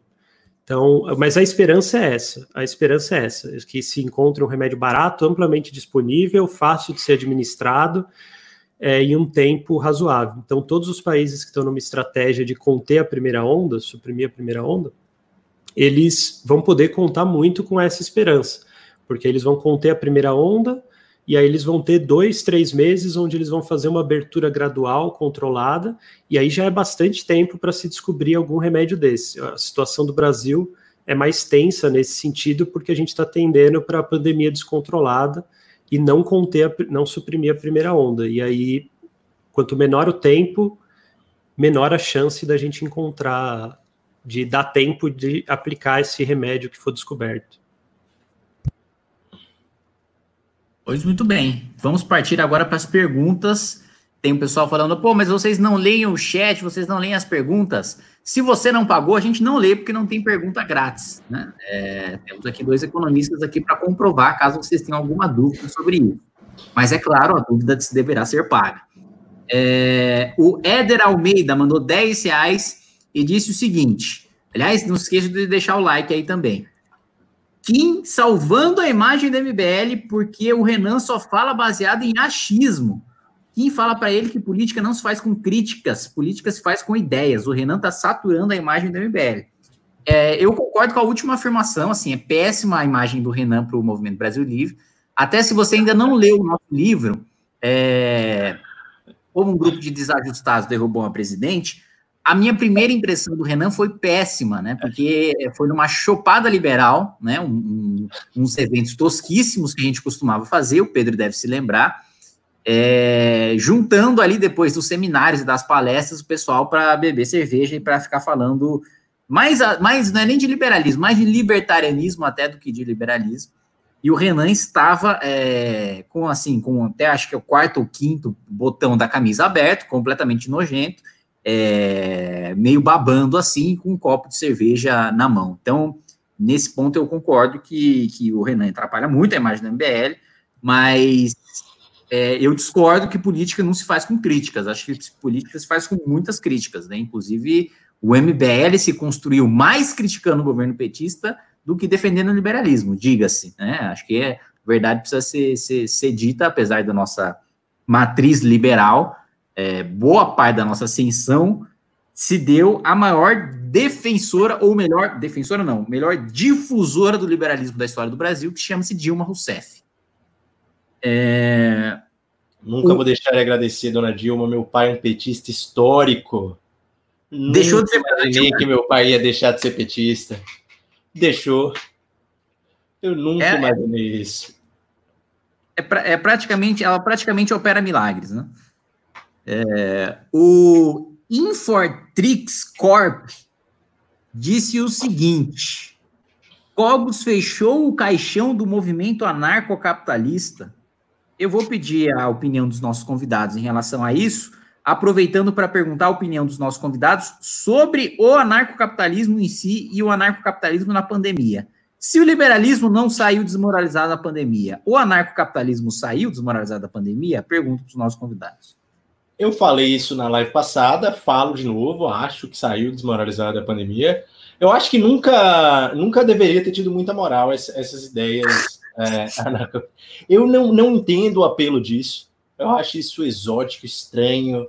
É, o anarcapitalismo, se você for listar aqui quais são nossas grandes questões uh, humanas para os próximos tempos, Uh, eu acho, poxa, a gente pode pensar em tanta coisa, assim, tantos desafios da humanidade, acabar com a pobreza, uh, garantir uh, um mundo onde todos tenham capital humano, administrar essa nova revolução da inteligência artificial que pode surgir sem que surja nenhum tipo de efeito colateral. Não estou aqui nem falando de destruição de empregos, estou falando até de, de riscos à vida humana mesmo porque tem alguns cientistas que têm medo disso, novas pandemias. O anarcapitalismo não tem nada a dizer sobre as grandes questões da nossa geração.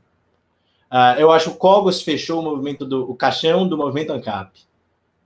É, eu aqui vou dar uma opinião forte também. Tinha ali, eu lembro, ali em 2011, 2012, 2010, a época do Ron Paul, que o Ron Paul bombava, o pessoal falava It's happening, aí tinha o um memezinho do Ron Paul, assim, acabou isso, ninguém acha mais que It's happening. Ninguém leva a sério essa hipótese. Já tem algum tempo que o anarcapitalismo virou um, um meme de internet. É, que, que existe assim para as pessoas. Ah, tem aquele um cap meio doidão, engraçado, que, que tem um canal no YouTube ou que faz A, B ou C. E é o máximo que o anarcapitalismo tem de relevância. O, o comunismo stalinista está mais em alta do que o anarcocapitalismo. Uh, se existisse uma bolsa ideológica, eu, eu acho que ninguém teria descido tanto de 2011, 2012 para cá quanto o anarcapitalismo. Opinião forte, Bom. me pergunto se Conte concorda com essa opinião. Bom, eu, eu não sei, eu realmente não sei. Eu, eu acho que o capitalismo, o anarcapitalismo tem muitos furos, muitos furos mesmo. Acho que nunca houve uma resposta decente é, do ponto de vista da filosofia política para o problema que o Nozick colocou, de que mesmo partindo de um Estado anárquico, com tudo funcionando, é, seria gerado algo muito próximo do, do que a gente tem como Estado hoje. Eu não vi até hoje uma resposta decente para isso. Então eu acho que é uma furada mesmo. Nesse ponto eu concordo com o Pedro. Assim, não foi algo que teve uma grande relevância. O, o Rothbard, o austro-libertarianismo é um negócio muito radical, muito difícil de engolir mesmo. Poucas pessoas vão concordar com isso. Agora, o que eu fico meio assim de falar algo sobre isso que o Kogo está fazendo é porque, assim, cara, se coisas que ele já fez antes não abalaram o público dele eu não boto minha mão no fogo que essa vai também, sabe? Porque já, ele já fez tanta coisa esquisita antes. Então, a internet tem essa coisa, assim, país tem 210 milhões de habitantes. Um percentual significativo dessas pessoas não bate muito bem. Então, se você faz algo muito, muito esdrúxulo, né, que todo mundo fala, nossa, isso é doido, mas isso faz todo o Brasil te ver, a chance de você acabar crescendo porque você alcançou mais de algumas pessoas ali que são tão malucas quanto você é, é, real, assim. Então eu não sei, eu realmente não sei. Eu gostaria de pensar que sim, que ele sai desmoralizado, mas acho que ele sai desmoralizado com quem ele já não tinha muita moral. Para o público dele, eu realmente não sei. Não, eu não estou falando que o Kogo está desmoralizado, só esclarecendo. Estou falando que o anarcapitalismo está desmoralizado. Eu acho. Não, sim, até, o anarcapitalismo, é que ele. Não sei como ele representa isso também. Eu acho que ele tem ali. Eu não sou amigo do Kogos e tal. Eu acho que ele tem ali certas disfunções nítidas de, de contato social, mas que é um menino inteligente. É um menino que parece bem intencionado. É um cara que tem aquele jeito dele extremamente exótico, digamos assim, mas não parece a pior pessoa do mundo nem, nem quero o mal dele. Agora, eu só estou esclarecendo aqui, uh, eu acho, e, e, e esse é um palpite, esse é um palpite, uh, mas eu vejo o, o anarcocapitalismo como ideia que surge ali nos anos 70, 80, tem um auge, estamos vendo o, a baixa do anarcapitalismo ali desde 2013, 2014, e a pandemia só tende a reforçar isso. Você concorda? Você acha que o anarcocapitalismo... curva do anarcapitalismo? acelerou, eu diria. Mas Conte, você, acha, acha mesmo? Eu, eu, não sei, eu não sei. Você acha que eu estou errado no, no, sentido? O anarcapitalismo, você acha que tem alguma resposta? Eu acho que os socialistas têm respostas interessantes. Eu não sou socialista, mas acho que eu posso. Tem um ali ou outro socialista que pode dar uma resposta interessante sobre um problema do nosso tempo. Tem, por exemplo, citar aqui um exemplo famoso do Eduardo Suplicy com a renda mínima. Agora, existe alguma ideia anarcocapitalista que as pessoas tenham, tenham divulgado, que os anarcocapitalistas tenham defendido animosamente, que você vê assim, respondendo às grandes questões da, da nossa geração, vocês dois? Olha, eu acho que nesse momento o que se poderia falar é de uma responsabilização da nação privada da China e o Estado privado da China no mundo, no mundo anarcocapitalista, em que o Estado privado da China seria julgado ali por um, por um, por um árbitro, é, e responsabilizado por, pela, pela, pela pandemia e uma espécie de tribunal de Nuremberg privado, né? Talvez, talvez eu pensei um agora, talvez a defesa radical da liberdade de expressão, que é bem pontual e ali não está delimitado se é liberal ou, ou anarcapitalista. Acho, inclusive, tem muitos liberais que fazem essa defesa radical e restrita. Talvez seja uma ideia que consiga dar um pouco de jeito nesse, nesse ambiente, que tem que ter uma regulação majoritariamente privada, né? Ter mais o Twitter e os boicotes públicos organizados pela internet regulando a expressão, o Facebook, ou empresas privadas, do que o Estado. É possível. Agora, acho muito pontual. Acho muito pontual e eu, eu vejo, eu, eu tenho essa impressão de que o anarcapitalismo teve seu auge ali por 2010, 2011 e, e nunca esteve tão mal desde então.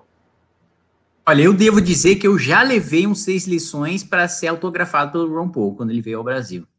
Devo admitir. É... O Marcos Vinícius Rocha fez uma pergunta interessante aqui que eu acho que vai dar um bom debate aqui entre vocês, que é como fazer o dinheiro que foi flexibilizado para os bancos, né? Acho que o que ele quis dizer é essa liquidez que foi concedida aos bancos, como fazer esse dinheiro chegar na economia real, né? Ele colocou aqui o setor real.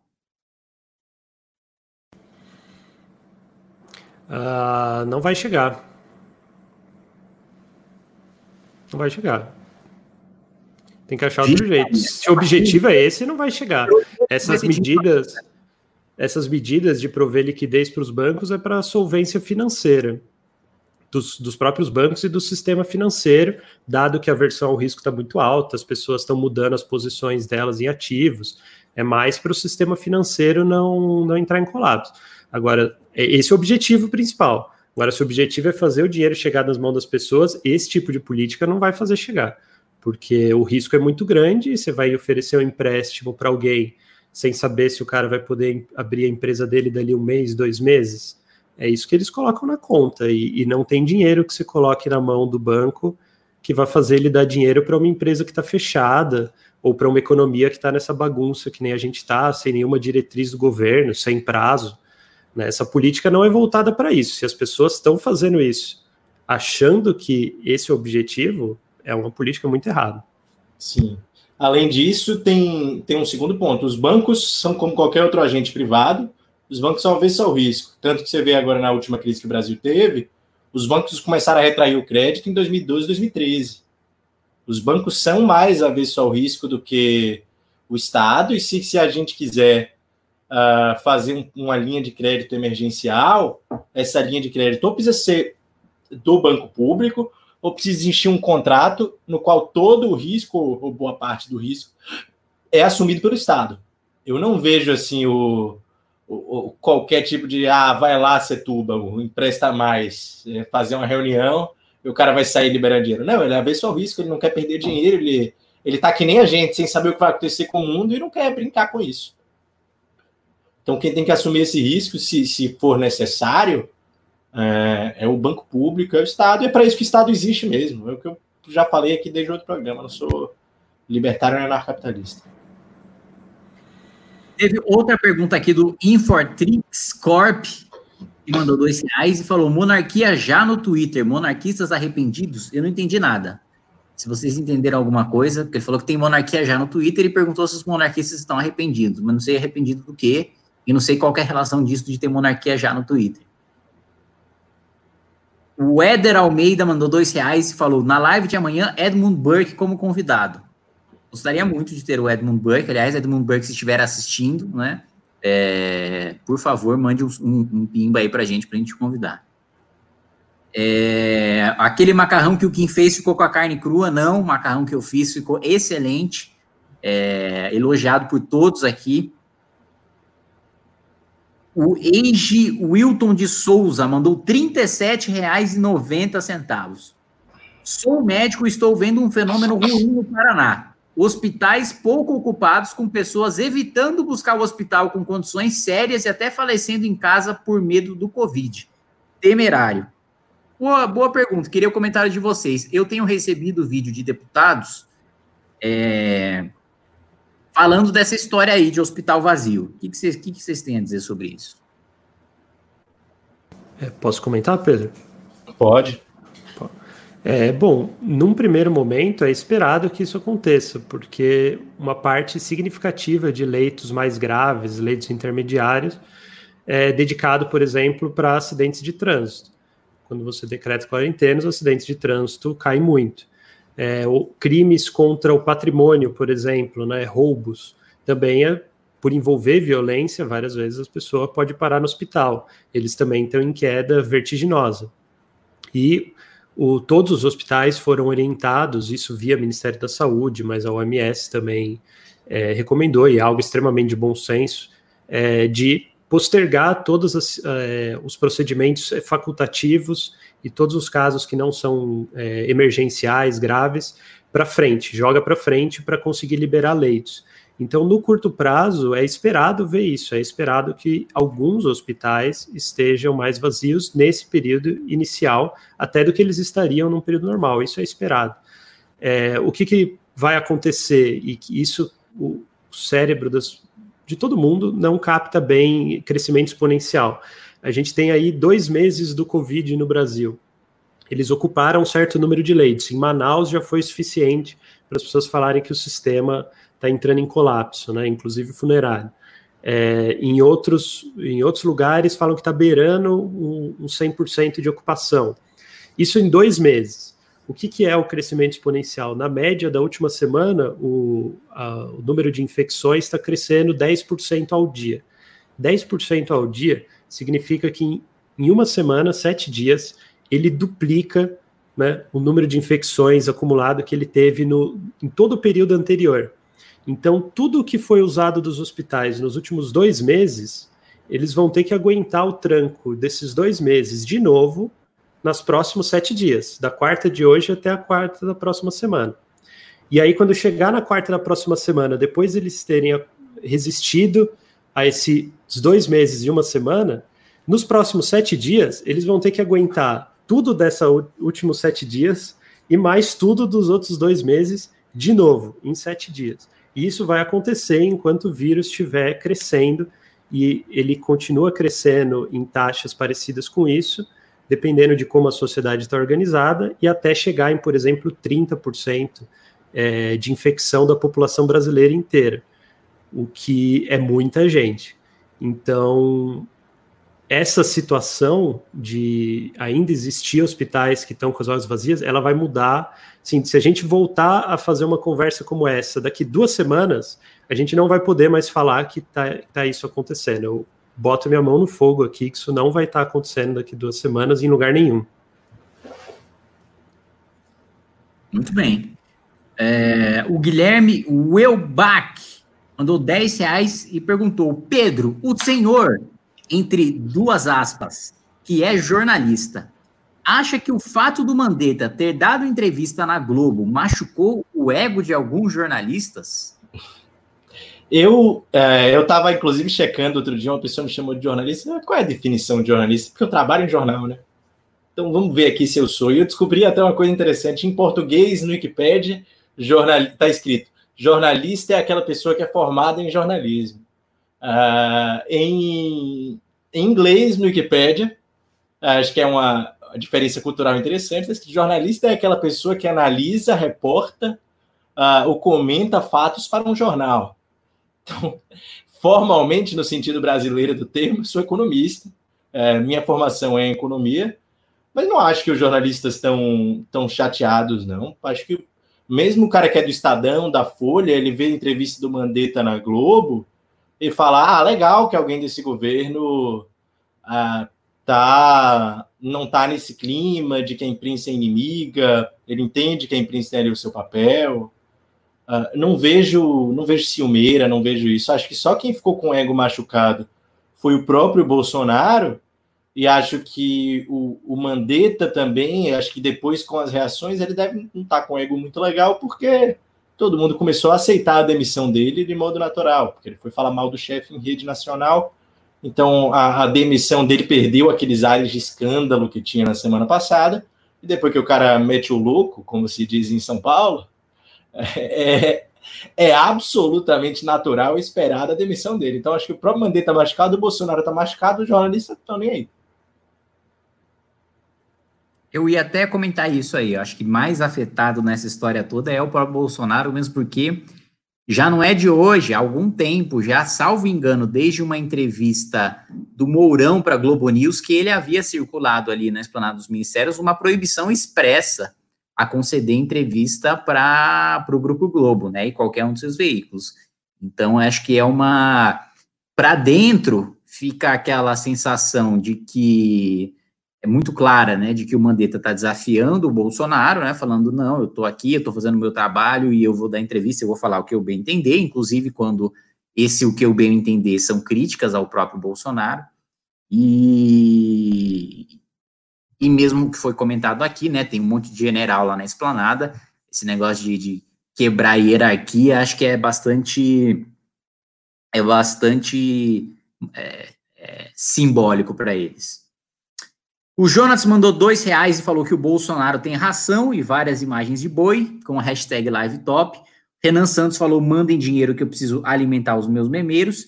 E eu vou pedir para o Rafael Riso é, agilizar o envio dos pimbas, porque eu estou vendo no YouTube que tem mais gente mandando pergunta, paga, e que não está aqui para eu ler, não está disponível.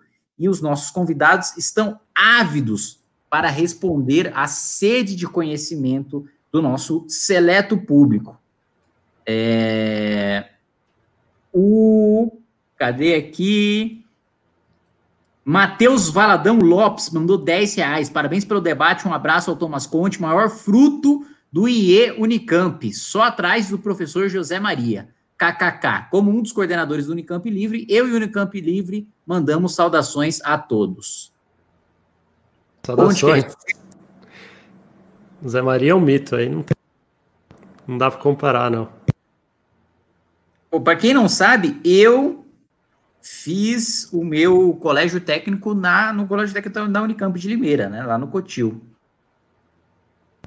Olha só que legal, não sabia. sou, sou técnico em processamento de dados. Programei muito sem parar, é, semáforo e, e, sistema de mercearia. É... Marcos Vinícius Rocha. Quem já Mas movimenta... só, só comentar aqui.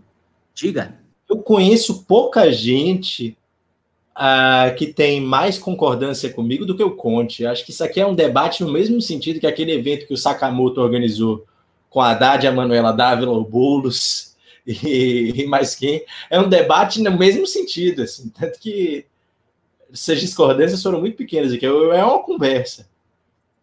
Eu vou tentar esterçar essa relação aqui, o máximo que eu puder, agora no momento de Pumba. Bom, em, em, nossa defesa não está escrito debate, não foi anunciado como debate, então. É verdade. Exato, exato. É uma, é Tem isso também. É um, é um, é um bate-papo aqui. É, pergunta para mim aqui: já há movimentação no Congresso no pós-corona? Como vamos pagar essa conta? Vai ter reforma? Vai ter aumento de imposto, corte de gasto? Cara, eu vejo muita pouca preocupação no Congresso Nacional em relação ao pós, em relação ao que vai acontecer. É, no durante, você tem alguns deputados, principalmente do Centrão, defendendo empréstimo compulsório de bancos, principalmente, de instituições financeiras. É, e a esquerda falando muito em taxação de grandes fortunas, né? O que eu duvido muito que prospere no Congresso, porque a maior parte do Congresso é contra a taxa, taxação de grandes fortunas. O meu receio mesmo é esse negócio do empréstimo compulsório, que como é o Centrão que está defendendo a corrente majoritária lá dentro, com certeza isso não teria resistência da esquerda, né? Então, é, se isso realmente for pautado, acho difícil a gente segurar esse tal desse empréstimo compulsório, o que seria péssimo para o país, porque é uma insegurança jurídica tremenda, é uma sinalização para o investidor do seguinte, ó, você vem aqui para o Brasil, você ganha dinheiro, na primeira crise a gente vai meter a mão no seu dinheiro, né? É, eu acho que é esse o recado que a gente passa, se a gente aprovar o um empréstimo compulsório, que, vá lá, pode até ser chamado de confisco, né? Porque o empréstimo compulsório é uma medida, é uma, é uma modalidade, é uma espécie de tributo que não é praticado no Brasil, né? Está prevista na nossa legislação, mas não tem muita previsão. Então, como é que vai ser pago esse empréstimo, quando vai ser pago, a quais juros, né? Então, para mim, na prática, vai ser mais um confisco. Pouquinho, acho que só tem três formas do governo. Isso aí não é uma opinião minha, inclusive. Só tem três formas do governo financiar qualquer gasto: mais imposto, se endividando ou emitindo moeda. Necessariamente.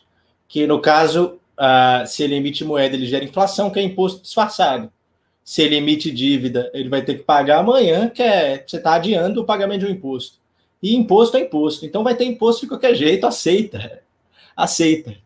Você só não sabe qual tipo de imposto vai ser. Se vai ter inflação, que é um imposto disfarçado, se vai ter a dívida, que é um imposto adiado para amanhã, ou se vai ter um imposto hoje, que é um imposto que todo mundo conhece. A única dúvida é essa. E, e não estou nem dizendo que é ruim, essa é uma observação factual. Não, tem ponto de fugir. É, o único comentário que eu tive a fazer sobre isso, que eu não estou acompanhando 100% a, os de, o debate fiscal, porque minha especialidade não é a parte fiscal, nem macroeconomia, e já estou me matando para ler a parte de epidemiologia, que também não é minha área, mas é importante para discutir políticas públicas, né, entender um pouco do comportamento da pandemia. Mas o, eu estudei muito guerra, e principalmente como os Estados Unidos se preparou para a guerra. Meu doutorado é sobre isso. E um recurso que eles utilizaram não uma vez, mas várias vezes ao longo da história dele, era emitir títulos durante as guerras, que eram títulos públicos para a guerra. Então não era, não misturavam esses títulos com os outros títulos normais da dívida.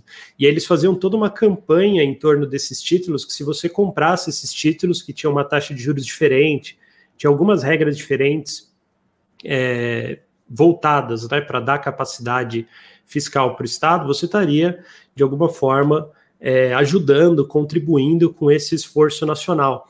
Então virava um título, uma forma de financiar o Estado, né, voluntária, porque você está as pessoas que estão escolhendo financiar o Estado comprando esse título, mas comprar esse título virava um símbolo também de ajuda para o país. Então, embora ele não remunerasse tão alto quanto o título normal, as empresas que compravam em massa, as pessoas que compravam esse título em massa, podiam falar que estavam fazendo isso publicamente, porque isso era bem visto como contribuindo para o esforço nacional de, de combate, a, no caso, a uma guerra, né, de um esforço de guerra, mas no caso de uma pandemia, imagino que seria possível, aqui eu estou especulando, pensar numa alternativa dessa forma de financiar, que envolvesse esse esforço nacional e que provesse outros tipos de incentivo que não passem por isso, né? De ser uma ruptura muito grande a um dispositivo jurídico que nunca foi usado, criar uma incerteza para todo o período de crise, incerteza de quando que isso vai ser pago, né? Pode ser algo, seria uma alternativa para essa modalidade específica. Esse seria um imposto voluntário. Então é imposto. Pois é, é, é isso que é a dívida pública, é isso, né? em alguma medida faz, faz sentido isso, até na, na, nessa perspectiva de que o Congresso aprovou o orçamento de guerra, né? Então, nós já temos esse orçamento segregado e, e, e pensar numa maneira segregada também do caldeirão geral dos impostos de financiar esse orçamento é, faz sentido. Pelo menos agora nós temos um respaldo constitucional para fazer isso, para utilizar isso como alternativa, dado que já foi aprovado ali o orçamento de guerra. É. É, o Renan Santos mandou uma besteira aqui, falando, pessoal, se eu executar um lockdown vertical com o Jay Adams no Tony Hawk Pro Skater 2, eu libero o chorão. É, diz que o Imp de Fênix é melhor que o Vegeta, que é o melhor que o Power Ranger Verde, que é melhor que o Sasuke. Renan Santos não tem moral nenhuma para falar sobre nada disso, mesmo porque é, ele não conhece o Sasuke, que é um, o maior anti-herói de todos os tempos.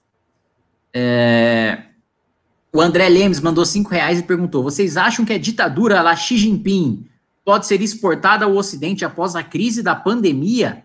China é confucionista, então mais suscetível. E nós? E aí, vem ditadura depois da pandemia? Eu, eu não entendi ali que ele falou ditadura lá Xi Jinping. Não sei se é uma ditadura mais leve ou não, mas o que eu tô vendo é. Eu nunca vi tanta revolta com as atitudes autoritárias do regime chinês. Nos últimos 15 anos, o clima político ali era de não, tá tudo bem, a China é autoritária, mas o cara tem dinheiro, estão ali mexendo no comércio mundial, deixa eles aprisionarem uma minoria étnica em campo de concentração, deixa eles censurarem todos os aplicativos de comunicação na internet, que tá tudo bem. Só que agora a censura que eles fazem nos aplicativos de comunicação da internet gerou um prejuízo mundial imenso. Então, acho que o pessoal tá, o pessoal, no caso, os líderes mundiais, estão quietos neste momento, porque a China produz muita coisa que é útil em outros países. Quando essa história passar, uh, eu acho que vai existir uma. Não sei se não acho que vai existir uma guerra, porque guerra entre potências nucleares é uma coisa que o pessoal não quer mais fazer. Mas não sei se a China sai bem dessa, não. Eu já achei isso. Eu já achei isso quando teve aquela. Quando eu vi aquela notícia lá do hospital e tal. Falei, pô, a China vai sair melhor da, dessa, dessa história que eles criaram. Mas depois que surgiram outras notícias, que a, a tensão começou a aumentar, eu já não, não cravo que a China sai melhor acho que a resposta contra a China vai ser pesada. Até porque, em, em, boa parte, a China merece críticas severíssimas, mais do que qualquer outro estado do mundo nessa pandemia. É, eu acho que faz muito sentido essa análise. Até recentemente teve um discurso do vice-primeiro-ministro do Japão, o Taro Aso, que é ex-primeiro-ministro e ministro das Finanças, é, muito influente politicamente, um discurso muito duro em relação à OMS e em relação à China, especialmente pelo não reconhecimento da OMS é, por parte de Taiwan, né, por pressão da China, né, e, e o Shinzo Abe, primeiro-ministro japonês, tem uma posição muito pró-Taiwan, né, é, isso acho que pode ajudar bastante a, a, tensionar. E até essa notícia recente aí do financiamento da OMS do, do Trump, né? Os defensores da globalização dão um tranco na OMS em defesa da globalização, ou os, os inimigos da globalização vão dar esse tranco na OMS, porque está todo mundo vendo que a OMS cometeu alguns erros no processo, e organizações como a OMS são importantes, é, o conhecimento científico é importante. Agora, o que se está criticando na OMS é justamente não, é, é, é, certa política que, que se viu em certos momentos ali, e que, que, acho que a gente não pode cair na história de ah, não vamos criticar o OMS, porque pode ser um risco para a globalização. Acho que é o contrário. Uh, se os amigos da globalização não fizerem isso, os inimigos vão fazer. Então, a, a, a mesma coisa que eu falei da China cabe para o OMS também. O, o, o, o, Anderley Pastrello mandou. De, de, aliás, não, estou pulando aqui. A Marisa Riga mandou 3.600 e 3.060 ienes e não mandou, não comentou nada. O Anderley Pastrello mandou 10 reais e disse que eu ainda acho que o Kim deveria pôr um chinelo para não sujar a meia. Eu sempre uso a mesma meia para sujar, é a meia para sujar. Então pode ficar tranquilo, que essa meia está preservada especificamente para isso. Uma política setorial de meia suja aqui em casa. É, o André Lemes mandou cinco reais e disse o seguinte: documentário da Epoch Times mostra fortes evidências de que o SARS-CoV-2 foi criado no laboratório de virologia de Wuhan. O que acham? Existe uma tese que não é conspiratória, que eu não estou falando que eu acredito. Não estou falando, não vi o documentário do Epoch, mas saiu em jornais sérios. O pessoal do governo britânico chegou a falar isso a sério, que é uma hipótese de que seria um acidente isso é completo. Existe, pelo que eu estou lendo dos infectologistas, a chance disso ser uma arma biológica tende a zero. Assim, não existe nenhuma evidência de que isso é uma arma biológica. Agora, existe uma teoria, ainda sem grandes evidências. Não vi o documentário do Epoch, eu posso até, até ver, eu nem conheço o veículo, para ser sincero. Mas existe essa teoria de que não foi criado, mas ele foi vazado, digamos assim. De que um acidente de laboratório uh, nesse laboratório de virologia de Wuhan, que trabalhava com vírus de morcego, uh, pode ter gerado o paciente zero. Por enquanto, isso não é uma conspiração, vale ressaltar. A conspiração seria, no caso, a China está tentando esconder isso. Isso é uma teoria que muita gente séria está adotando. Eu não tenho a menor opinião sobre isso. Mas só esclarecer que não é aquela coisa de arma biológica nem nada assim, que isso já está praticamente descartado. É, acho que esse é o ponto, né? Falam, ah, existe essa investigação que está em curso, é, o, o fato mais novo dela é alguns cabos diplomáticos do, dos Estados Unidos, que, se não me engano, estavam ali em 2000, entre 2015 e 2016, e depois de novo em 2018, é, que teriam feito vistorias no laboratório de Wuhan, e eles teriam constatado que era um laboratório que, embora tivesse tecnologia muito avançada, são poucos laboratórios equipados para lidar com, com essa parte genética né, dos vírus no mundo, com, com o grau de tecnologia que eles têm intenção de usar lá. E é uma pesquisa importante. A ideia de pesquisar esse tipo de vírus é justamente você já estar preparado caso aconteça algo como o que está acontecendo agora, mas nessas vistorias eles teriam detectados que principalmente a equipe técnica desses laboratórios não, não era uma equipe técnica tão especializada e que, embora eles tivessem equipamentos de alta tecnologia para lidar com o vírus, a parte de segurança, né, de como que você faz a esterilização, você isola todas as coisas onde está o vírus, que isso estava aquém do desejável para o tipo de pesquisa que eles queriam fazer lá, e eles alertam que isso era um risco, eles falam, olha, os Estados Unidos deveria ajudar, né, a China deveria ajudar esse laboratório com conhecimento e com recursos para conseguir que esse laboratório seja melhor isolado e tenha a infraestrutura de segurança necessária. Então, isso é uma notícia, se não me engano, saiu no, no, New York Times anteontem, algo assim, uma notícia super recente que explicava isso. Então, embora vá surgir um milhão de teorias da conspiração, porque o vírus pode ter vindo de um laboratório, as pessoas vão achar que ele foi criado como arma biológica lá do zero. Mas a hipótese que está, como o Pedro bem colocou, é de que seria um laboratório que tem tecnologia muito avançada, estava pesquisando os o coronavírus, esse e vários outros, mas que ele teria falhas de segurança que poderiam fazer com que o vírus vazasse. Mas também não está seguro isso, porque os primeiros infectados são daquele mercado, é, daquele mercado em Wuhan, então que também tinha é, morcegos e pangolins que passavam por lá, então você não tem certeza ainda. O Renan Santos disse, perguntou o seguinte: vocês que estão por dentro, o baixo índice de saneamento no Brasil e na Índia não serve também de impulso para imunização em massa e recuperação econômica? Bolsonaro foi perspicaz. a cara do Pedro. Não entendi a, a, a, relação aí. Mas, já, já tá que o fez aberto, a galera pega mais doença. Como a galera pega mais doença, ela está imunizada. É, não é assim que funciona. É. Não, é, assim que funciona mesmo. Não, não tem a menor chance disso acontecer. É, as pessoas.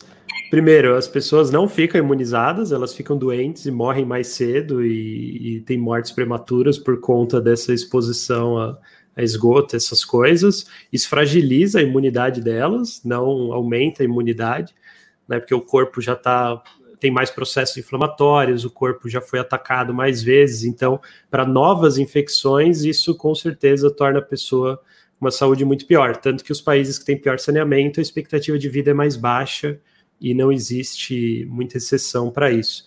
É, e, e mais, para ter imunidade a, a algo, não basta você ficar doente, você vai ficar imune por um determinado período de tempo contra aquele patógeno específico. Então, a não ser que você foi exposto a esse coronavírus ou a um outro tipo de coronavírus que dê uma imunidade temporária e parcial para esse, você não tem imunidade nenhuma contra ele. Se a gente já tivesse alguma imunidade é, maior contra esse vírus, por conta de já ter sido exposto a outro vírus, é, talvez toda essa situação mundial seria completamente diferente. Talvez a gente estivesse lidando com o coronavírus, novo coronavírus, da mesma forma como foi com o H1N1, e foi uma pandemia, teve o seu nível de gravidade, mas não gerou nada disso que a gente está vendo agora. Né? Muito bem. O Hugo Bustamante mandou dois reais, falou que o poder de luta do gado é de mais de 8 mil. O Anderley Pastrello mandou 20 reais e disse: o liberalismo e suas teses são o principal contrapeso que impede que democracias descambem para regimes populistas ou autoritários. Centrar a evolução da civilização na criatividade individual e não nos governos. Temos aqui um liberal minion. Uh, eu concordo razoavelmente com, com o que ele fala. Não diria que são o, o, o único, mas ele não bota o único, são o principal contrapeso. Uh, eu não acho que são. Uh, acho que é razoável, é razoável o que ele escreveu, concordo. Concordo tudo que ele escreveu. É um, até, é um jeito bem triunfalista de colocar a questão. De, bem, isso aí, vamos resolver tudo com nossas ideias, mas não está errado, não, concordo. Uh, só acho que essa coisa de contrapor uh, criatividade individual e governos é, acho que não existe uma contraposição.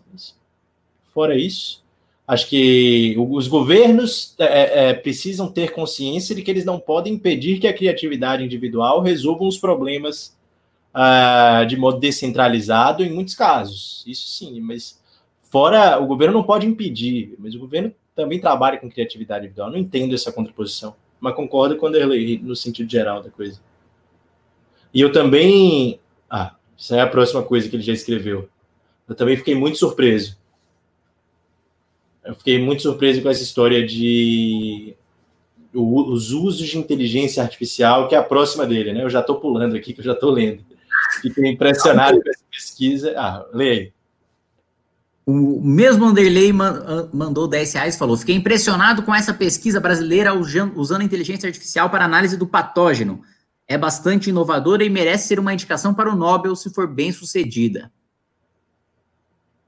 Eu não sei julgar o que merece ir para o Nobel ou não, mas me pareceu fascinante. É, não só esse da análise do patógeno, mas diversos usos de inteligência artificial na medicina que eu não estava tão bem informado foi uma das coisas que mais me surpreendeu. Por exemplo, o, teve alguns testes no Einstein que com uma amostra super pequena já gerou quase o mesmo a mesma eficácia em você diagnosticar a pessoa com Covid ou não do que do que os testes sorológicos. Eu fiquei chocado com isso. Nossa, você faz ali um, um algoritmo, treina com 200 pessoas e, e já dá quase a eficácia de um teste sorológico que custa um dinheirão. Uh, fiquei bem impressionado com isso. E o Anderley, na, na, nossa live anterior, ele também mandou algumas que eu lembro dele. Eu não conheço muitos Anderleys. E eu lembro do Anderley participando. É, nós temos, nós temos pimbeiros habituais aqui. O Nosor Bolete mandou 10 reais, não falou nada. O Guilherme Welbach mandou 20 reais e disse o seguinte: remédio do Pontos não é nada especial e já foi falado no meio médico desde fevereiro. Tem nome parecido com uma cantora famosa de funk. Inclusive tem tópico dele no Reddit. Esse anúncio foi cortina de fumaça. Aquele sabe? verde. É tem um remédio de verme chamado Anitta. Chamado o quê? Anitta.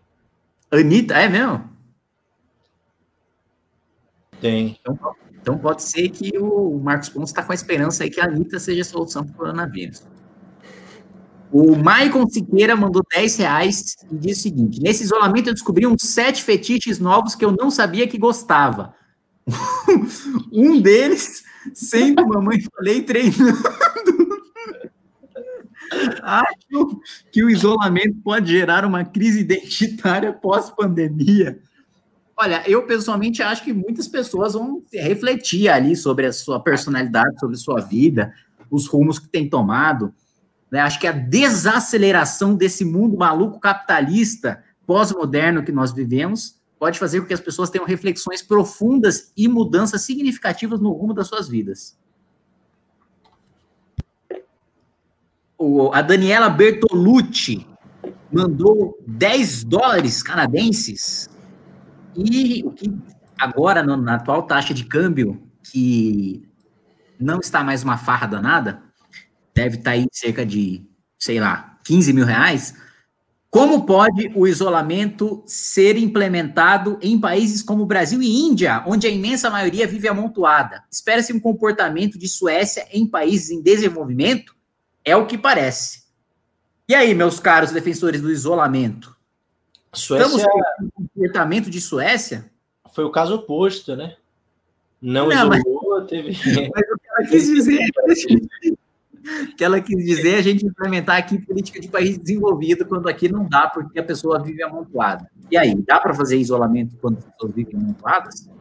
Devo dizer que nós do Mercado Popular vamos publicar esses dias um paper de suma importância ah, de dois pesquisadores extremamente talentosos que fazem doutorado lá nos Estados Unidos, o Diego Cardoso e o Ricardo Daiz. E a principal ah, conclusão deles com dados brasileiros. Se você lembra que eu falei ali daquele paper da Universidade de Chicago, que usava quantas pessoas gastam para diminuir a própria probabilidade de morte. Ah, e aí você fazia esse cálculo comparava com os modelos epidemiológicos, chegava à conclusão que a quantidade de vidas salvas pelo isolamento social mais do que compensava uh, por uh, o, as perdas econômicas do isolamento social. Uh, eu devo dizer que a gente está com esse mesmo estudo com dados brasileiros, usando as preferências dos cidadãos brasileiros, e a nossa conclusão é a mesma. Significa que ou se você olhar a preferência dos brasileiros, que já inclui uh, em seu o contexto do país e o contexto de desenvolvimento do país, a gente já tem esse resultado, vai sair na imprensa e no mercado popular esses dias. É bem legal, isso é super importante.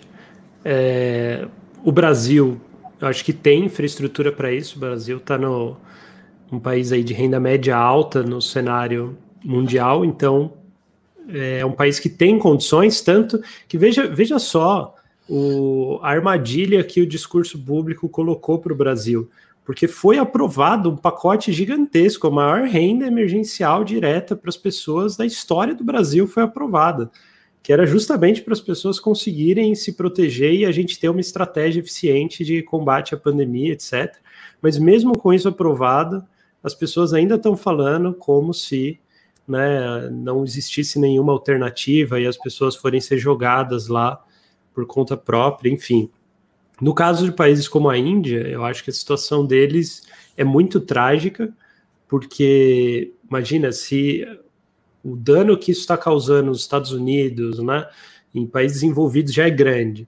No Brasil, que tem uma população grande e mais pobre, as projeções já não são nada animadoras. Imagina na Índia, que é muito mais pobre que o Brasil e tem um, mais de um bilhão de pessoas. Quando eles fizerem a conta de quantas pessoas podem morrer por isso.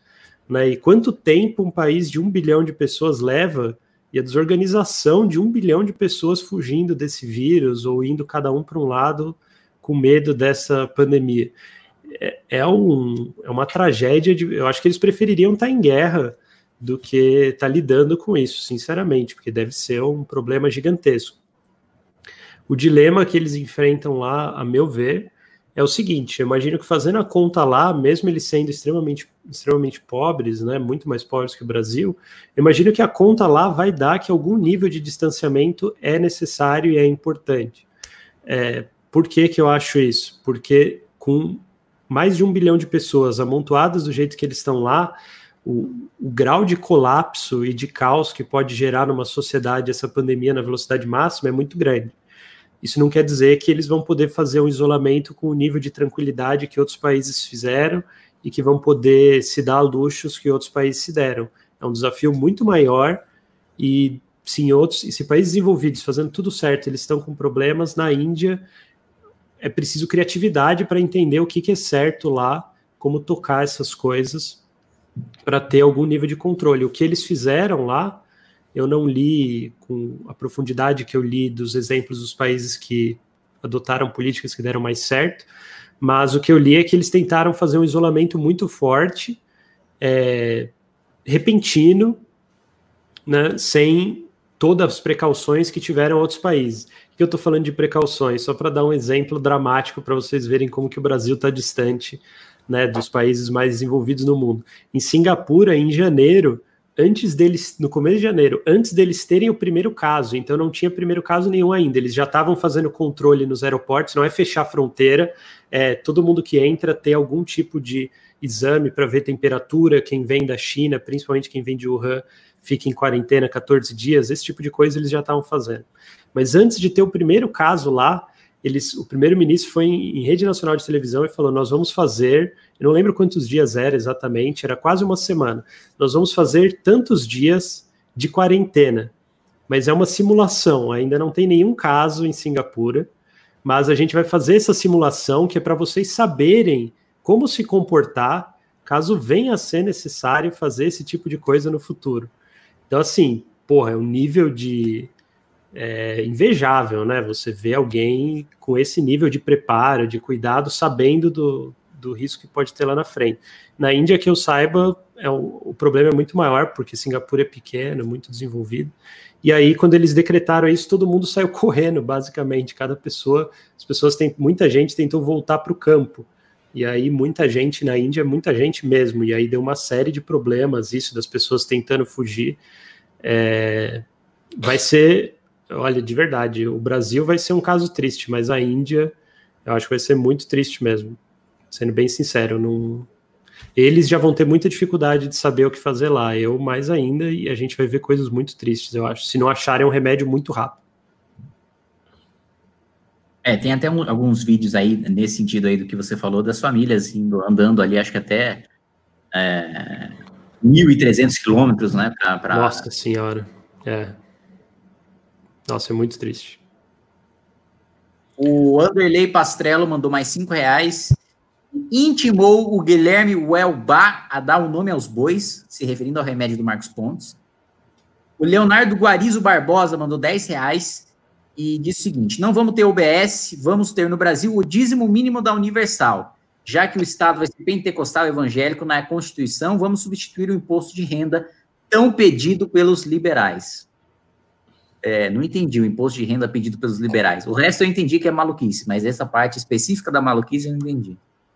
O Sérgio Martins mandou 18,90 e disse: os sistemas únicos de saúde pública têm se mostrado mais eficientes que sistemas só privados. Estados Unidos está um caos com hospitais concorrendo por EPI e remédios.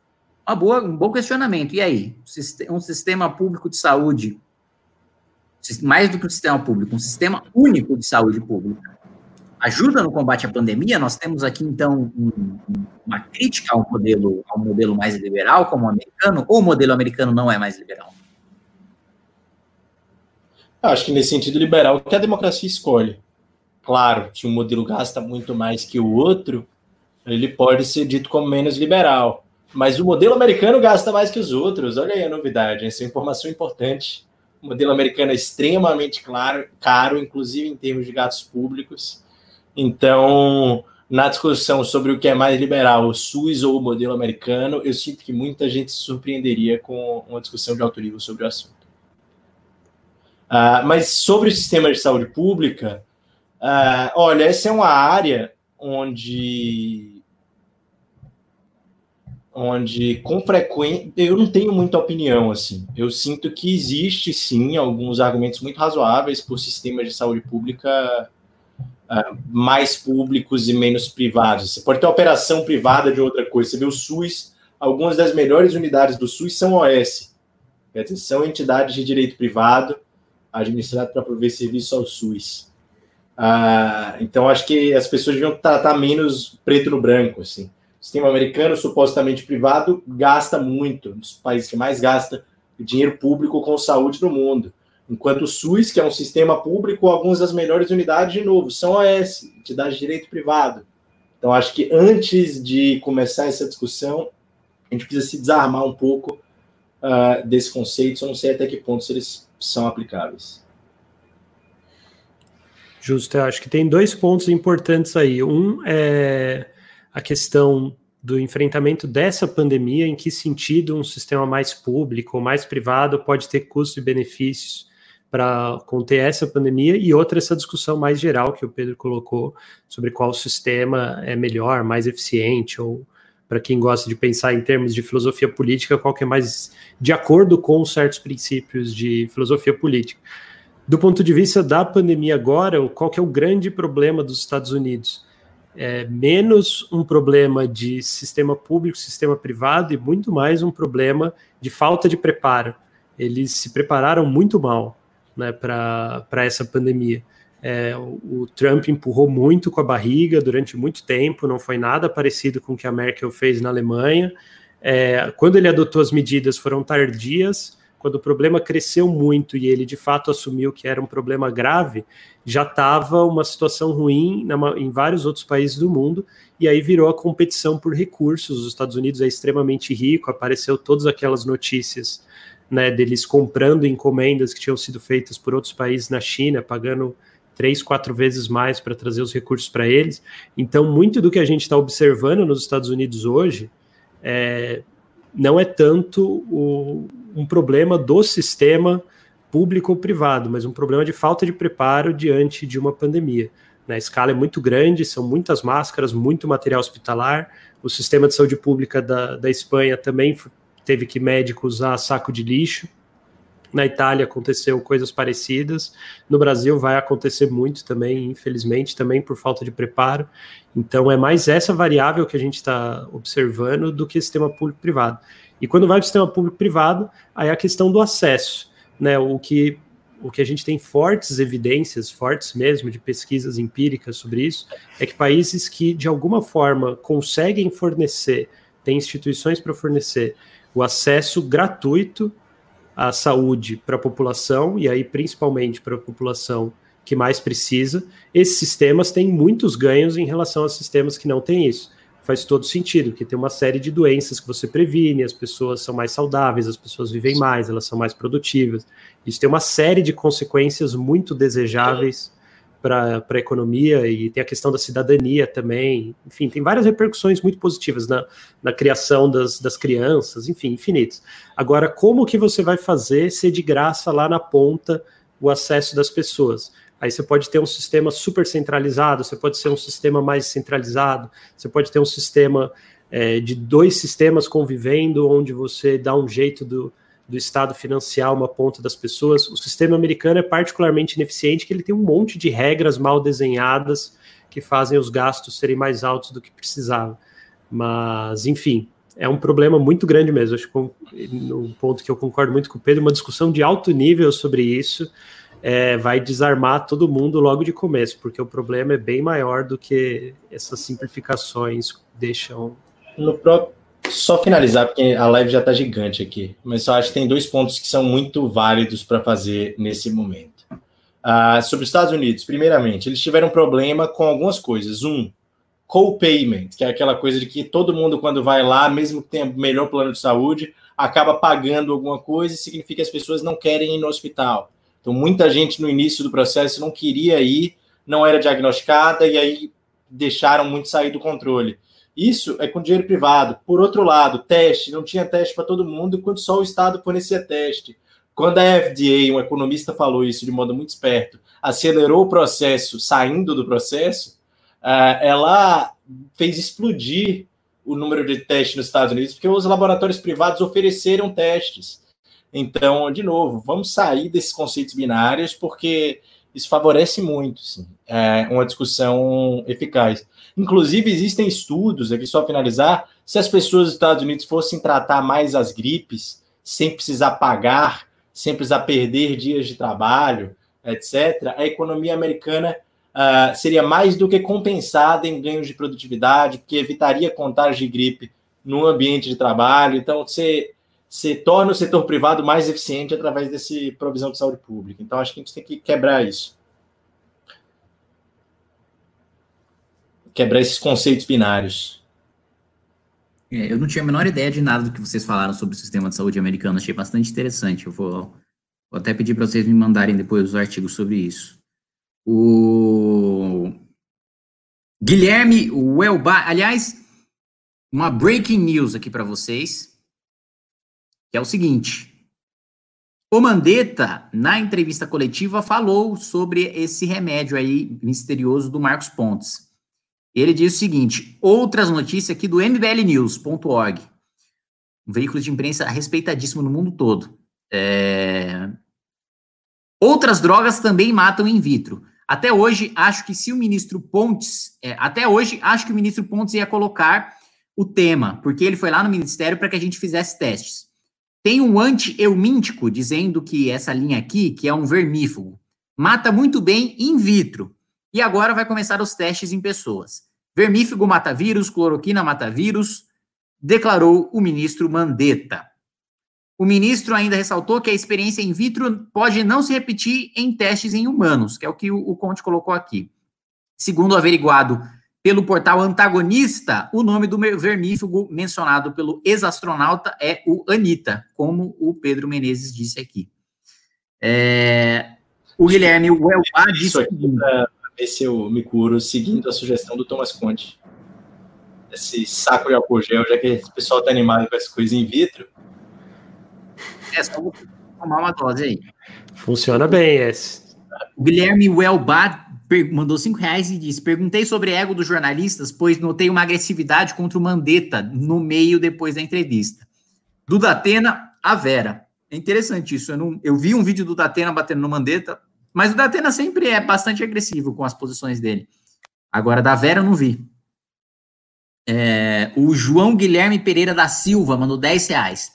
STF confirma poder de estados e municípios validando as medidas restritivas impostas por governadores e prefeitos. O que acham disso? Eu acho que isso é a previsão da nossa Constituição mesmo. Querendo ou não, a gente está numa federação, uma federação fraca, em que os estados, principalmente as assembleias legislativas, não servem para nada, com todo respeito aqui ao nosso querido deputado estadual Arthur Duval, mamãe falei, mas as assembleias legislativas tem uma competência legislativa que é uma piada, né? Basicamente carimbar o orçamento do prefeito, dar nome de viaduto e fazer uma ou outra legislação administrativa para multar alguém que faz alguma coisa. Ainda assim, nós estamos numa federação, né? E os governadores têm, sim, é, o poder de, de, de tomar essas medidas. Agora, uma discussão que eu tenho tido com, com, com alguns é, ministros do Tribunal Superior do Trabalho e alguns professores de direito do trabalho é o tal do factum principis, né? Que é a responsabilidade do Estado por medida tomada pelo próprio Estado. É, o Bolsonaro, na saída do Alvorada, acho que na semana retrasada, disse que tem um artigo na CLT que se o seu estabelecimento fechar em razão de um ato administrativo, de um decreto de um governador, por exemplo, o governador seria responsável pelas uh, por arcar pelo, com os custos trabalhistas, né, dos seus funcionários.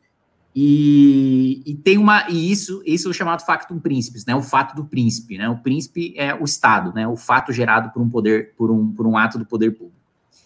E tem uma discussão intensa mesmo na, na, na doutrina se um, um, uma medida de isolamento causada por um, por um, por um fato aí de força maior, mas imposta por uma autoridade, geraria esse ônus para a autoridade dela arcar com esses custos trabalhistas, e eventualmente até com um faturamento da empresa nesse período, né, entrar com perdas e danos ali contra o governo do estado, ou contra o governo federal, ou contra o município.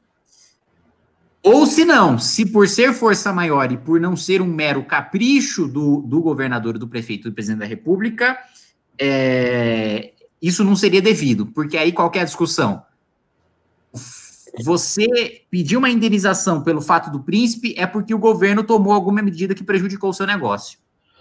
Agora, se o governo tomou essa medida por uma razão alheia ao governo, que no caso é uma pandemia, pode se justificar que não, o governo não tem responsabilidade nisso. Então tem uma tem uma tem uma discussão bastante interessante sobre isso. Eu já até esqueci porque falei disso, mas ah, é porque o STF confirmou o poder dos estados e municípios. E aí o comentário de vocês sobre isso.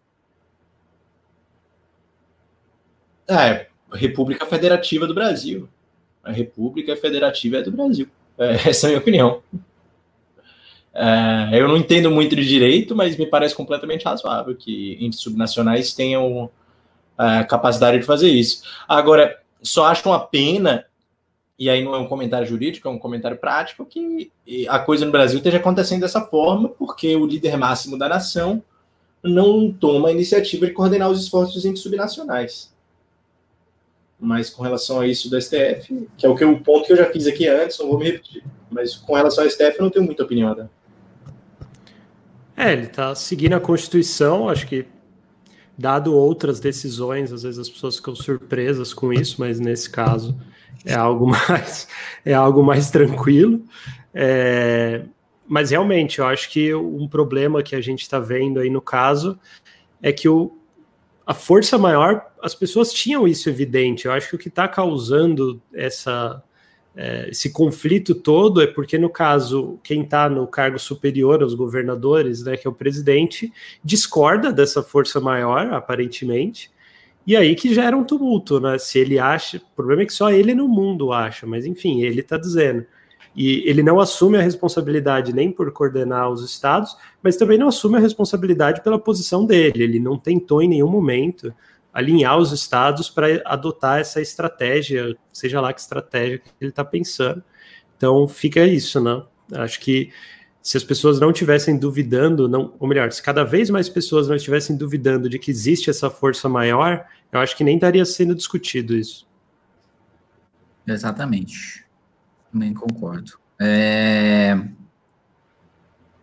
Anderley Pastrello, só dando um toque. Estados Unidos venceu a Segunda Guerra e teve lucro de longo prazo. Covid só vai dar prejuízo. Títulos não teriam retorno. Foi sobre essa, foi sobre a, foi sobre o comentário do Conte. Ah, não, mas guerra não tem retorno também de jeito nenhum. Nossa, guerra é um desperdício de recurso em escala inacreditável. Ninguém tem lucro com guerra, não. Nem, nem na época que se confiscava territórios era difícil de ter lucro, é, era muito difícil ter lucro. Imagina uma guerra como a Segunda Guerra, que. Qual foi o ganho? Ninguém ganhou nada com isso, foi só prejuízo para todo mundo. É, o coronavírus é só prejuízo também. Com sorte, os estados que lidarem melhor com isso vão ter algumas, alguns sistemas de proteção maiores quando tudo isso passar vão ter protocolos contra pandemias, vão ter uma capacidade do sistema de saúde maior, vão ter uma população mais preparada para lidar com esse tipo de coisa, vão ter sistemas mais ágeis, às vezes regulações é, muito ineficientes e muito idiotas podem cair por conta dessa necessidade da, da pandemia. Eu vi que recentemente agora você pode doar alimentos que não são em pacotes comercializados fechados, algo que era proibido no Brasil durante muito tempo, então Agora a gente pode doar alimentos, é, é algo legal. Né? Então, esse tipo de ganho pode surgir, mas em geral é só prejuízo. Essas coisas é prejuízo para todo mundo. Nesse mesmo sentido, a Lecorps mandou cinco reais e disse: Kim, faça um projeto para a venda desses títulos de financiamento de guerra e torne isso algo concreto. Menos mal um imposto voluntário. Se o Conte se comprometer a me ajudar nesse projeto, eu apresento esse projeto. Bom, a gente pode tentar. Eu tenho meu conhecimento sobre isso é histórico. Então, eu tenho que ver hoje se existem iniciativas mais próximas com instrumentos mais modernos disso e é algo que pode ser pensado. Ah, a gente tem gente no mercado popular, a gente chama lá o pessoal, a gente acha alguém. Não acho uma ideia terrível, não. Até alivia o esforço fiscal que o governo vai precisar fazer. É, comparado com o empréstimo compulsório, me parece muito melhor. Né? Sim. Com certeza. Ah, aí, ah, de segurança jurídica, acho que é, que é perfeito. É, se as pessoas estiverem levando a sério empréstimo compulsório, acho que vale a pena pensar nisso sim, porque é uma alternativa melhor. Vamos lá. O Rodrigo Ferreira mandou 10 reais e perguntou qual seria o cenário se o presidente fosse o Haddad. seria, sei lá, seria péssimo já. A gente já estaria no buraco e a pandemia jogaria a gente ainda mais no buraco. O Guilherme Wellbach saiu uma notícia que Taiwan agiu cedo porque membro do CDC de lá acessava fórum anônimo de internet em dezembro, onde já alertavam sobre o vírus. Chance salvando vidas. Brinks. É, realmente teve, teve essa notícia aí de que Taiwan é, agiu cedo e agiu bem, né? Eu não sei, não sei sobre isso, mas é, a NHK fez uma matéria sobre isso, que é, que é tipo a Globo japonesa. Uh, o Riso falando para eu acelerar. Nosor Bolete mandou dois reais, não falou nada. Leandro Kim, como financiar o SUS? Uh, como é financiado hoje? Acho que não tem muito segredo. Né? Eu não teria nada muito mais adicionado que, do que. Talvez a pergunta como financiar o SUS num tempo de, num tempo de pandemia. Para mim, é, é, é, o que o Pedro colocou, né? Ou é mais imposto ou é corte de gasto público. Eu, claro, acho que tem muito espaço ainda para cortar gasto público, principalmente com folha. Uh, o Melquisedec, Melquisedeque Ferreira mandou cinco reais e disse: Uma pergunta que eu vi nos comentários. Vocês acham que o Covid está desviando a atenção para questões sérias e importantes, é, como os banheiros trans? Não, acho que eu entendi a, a, pergunta. É uma coisa que eu vi também. Que a pandemia está nos fazendo falar sobre problemas reais e ninguém mais fala sobre banheiro trans. O que o que eu acho válido até. É, não um banheiro trans, mas acho válido a tese de que na pandemia a gente realmente discute aquilo que é necessário e importante. É, não precisa dar nome aos bois, pois o Pedro é muito esperto. Show da poderosa. Eu daria o nome de Alan dos Santos e Leandro Russo. Aos bois.